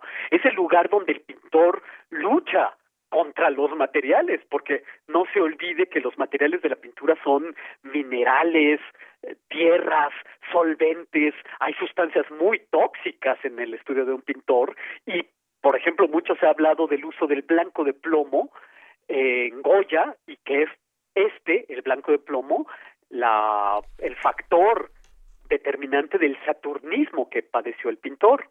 En suma, el taller del pintor es el lugar donde el pintor se lo pasa rumiando fórmulas sacramentales, plegarias oscuras, invocaciones. Y así era Arturo Rivera. Antonio Veneziano fue un pintor del Renacimiento que cayó vencido por la lucha que sostuvo con sus propias creaciones. Veneziano pintó una vez un demonio espantoso que después se le apareció en sueños. Antonio Veneziano perdió la razón a fuerza de la imaginación.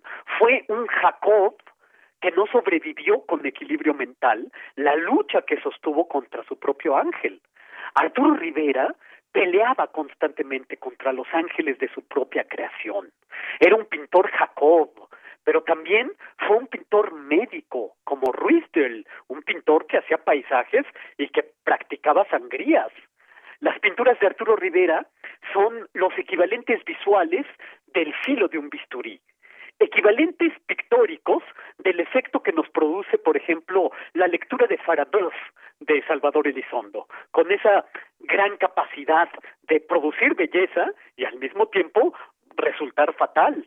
Yo me acuerdo vivamente de los monólogos interiores del Farabeuf, repase usted en su mente la lista del instrumental, enormes forceps de Chassignac, el speculum vaginal número 16 de Collin. Estamos en la lectura del Farabeuf ante las distintas cuchillas para amputar miembros.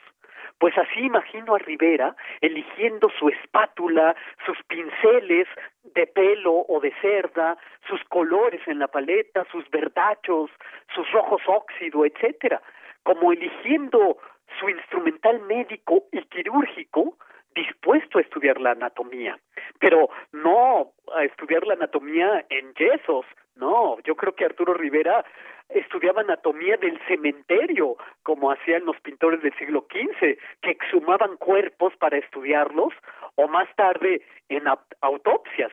Las lecciones de anatomía que Rembrandt pintó son tan importantes para la historia de la pintura como para la historia de la medicina.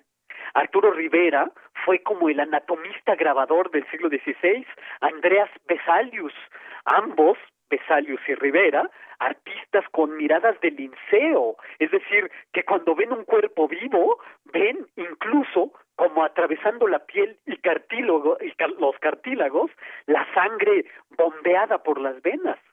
La obra de Rivera se asemeja a los tratados médicos que ilustró Alberto Durero con las teorías humoralistas, se asemeja a las pinturas mórbidas de Gabriel von Max, pintor de bellos cuerpos recientemente muertos, eh, fue hermano a destiempo de Gustave Moreau, de Julio Ruelas, de la poesía de Leopardi y las novelas de Gabriele D'Annunzio.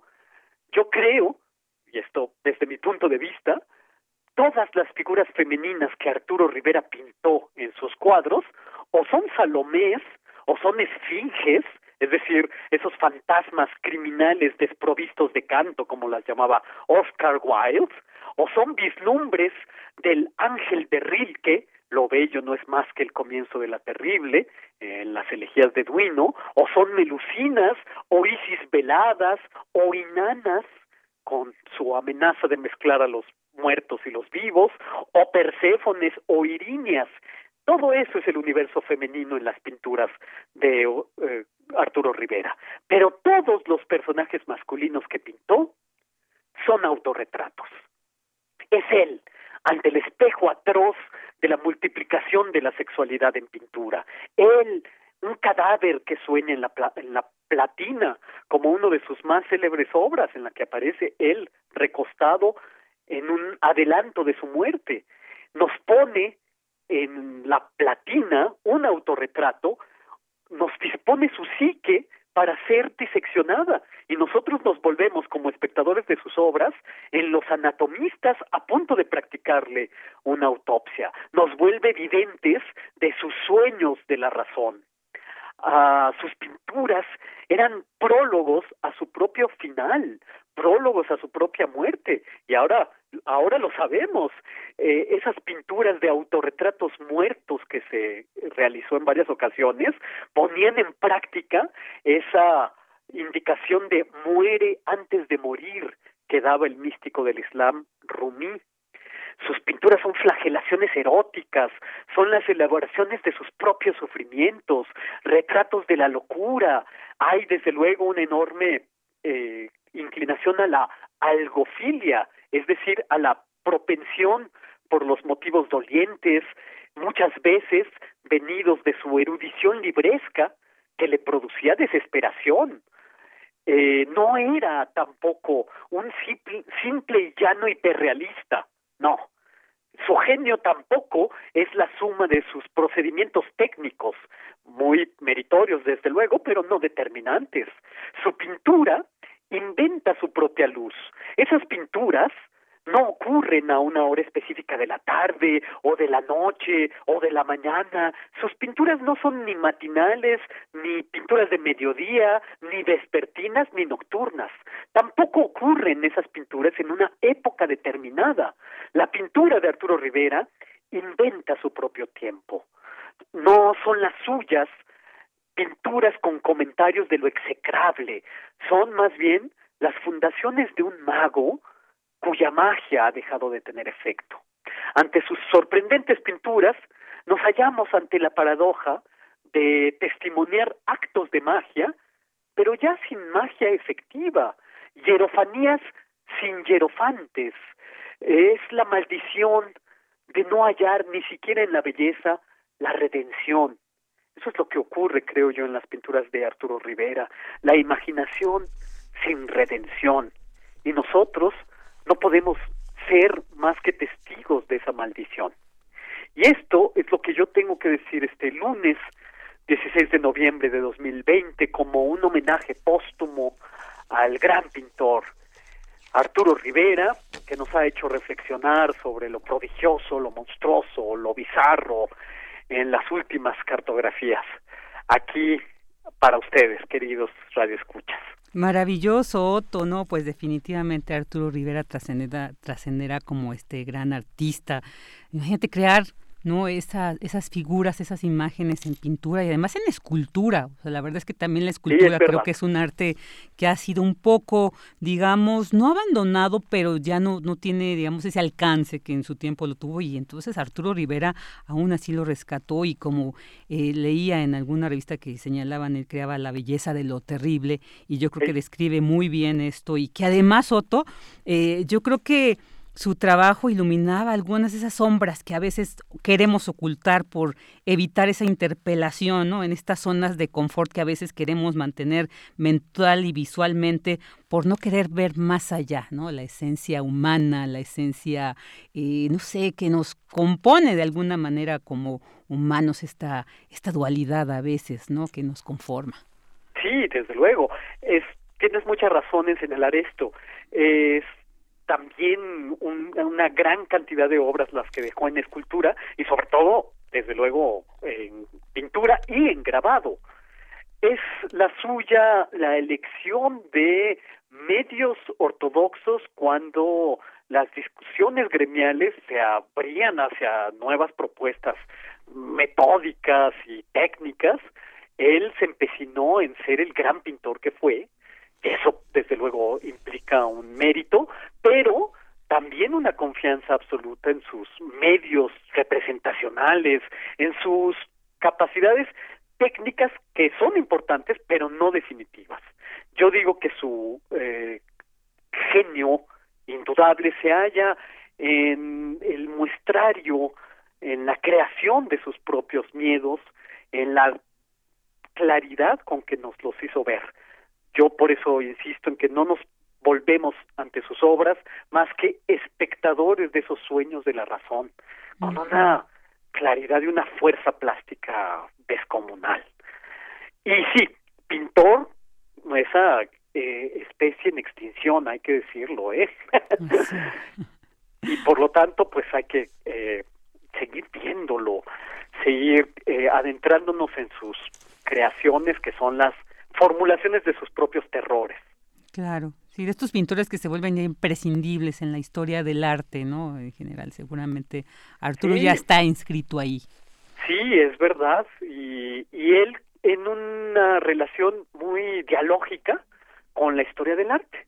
Eh, la conocía muy bien, la estudió muy bien, y como mencioné hace un momento, sabía muy bien eh, Arturo Rivera que la historia del arte es lo que le permite a un pintor ser pintor. Ningún pintor puede asumir que eh, está descubriendo el hilo negro. Hay una tradición, una gran cantidad de memorias, de olvidos, de recuerdos que el pintor tiene que tener en consideración para no pasar por ingenuo, cosa que nunca fue eh, Arturo Rivera, según mi punto de vista. Claro.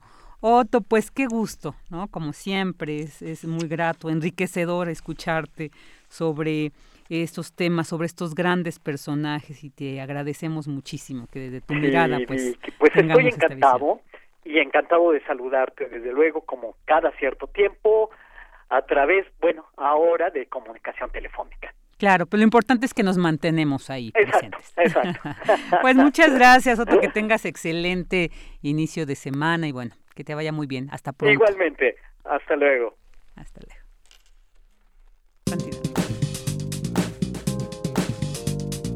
Cultura RU.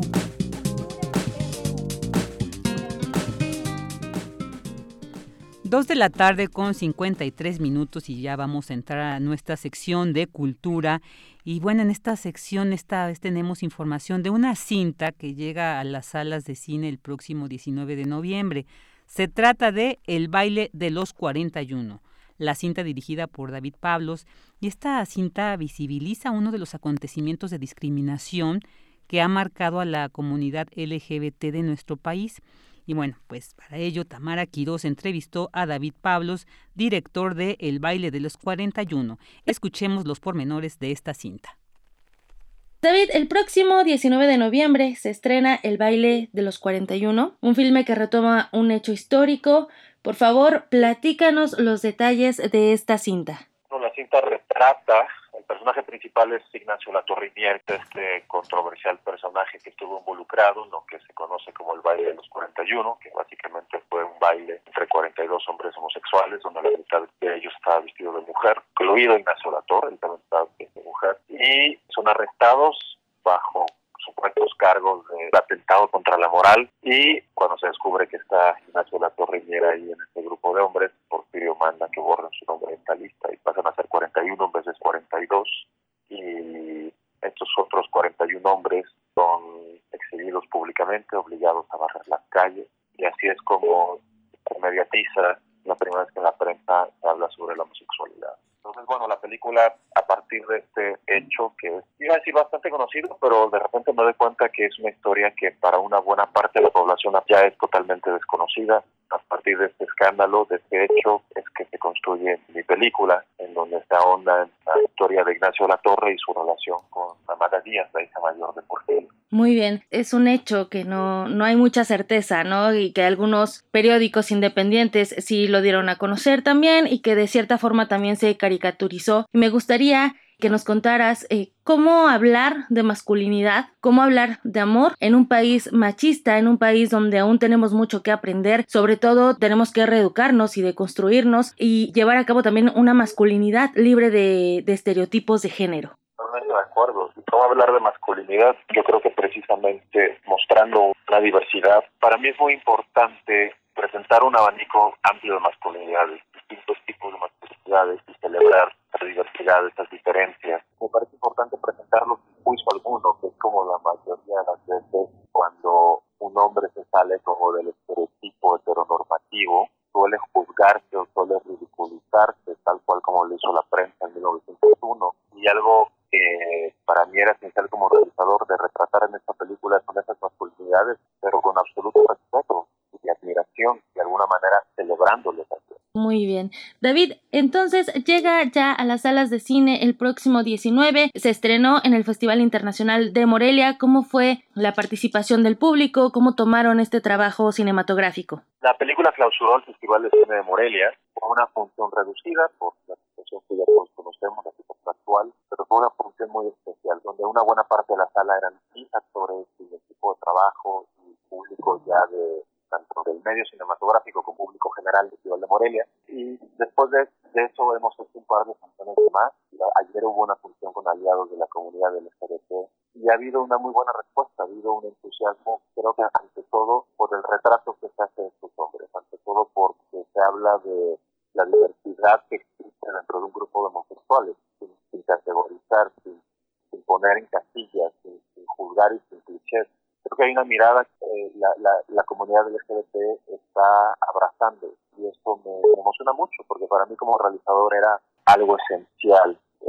mirada, retrato a este grupo. Pues David, estaremos muy al pendiente del estreno y por supuesto también invitaremos a nuestro auditorio a que vean esta película, otra perspectiva de este hecho histórico que permanece en nuestro imaginario colectivo, olvidado como bien nos, nos comentabas al inicio, pero que también sirve como hilo conductor para dar difusión a, a, esta comunidad. Te agradezco mucho que hayas tomado la llamada y que te hayas tomado el tiempo de platicar con nuestro auditorio acerca de el baile de los 41. Muchas gracias, David. Contrario, muchas gracias. Hasta luego. Hasta luego.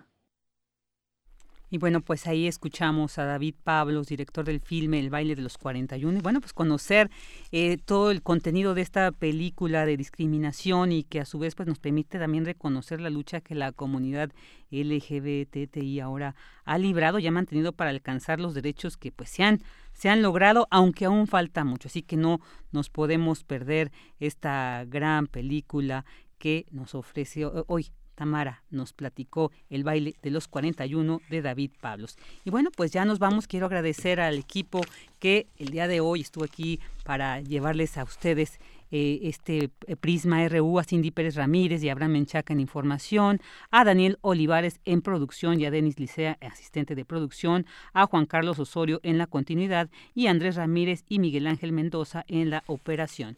Yo soy Virginia Sánchez y en nombre de Deyanira Morán, titular de este espacio, pues le agradecemos su compañía durante estas dos horas.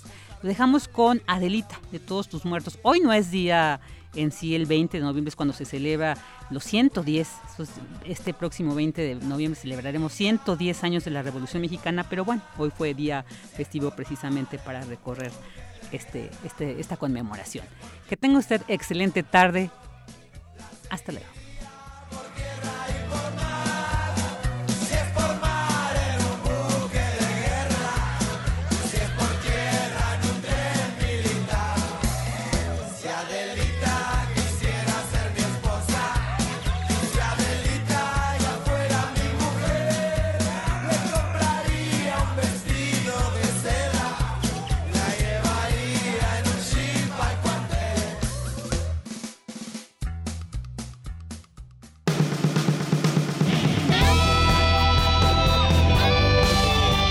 Prisma RU.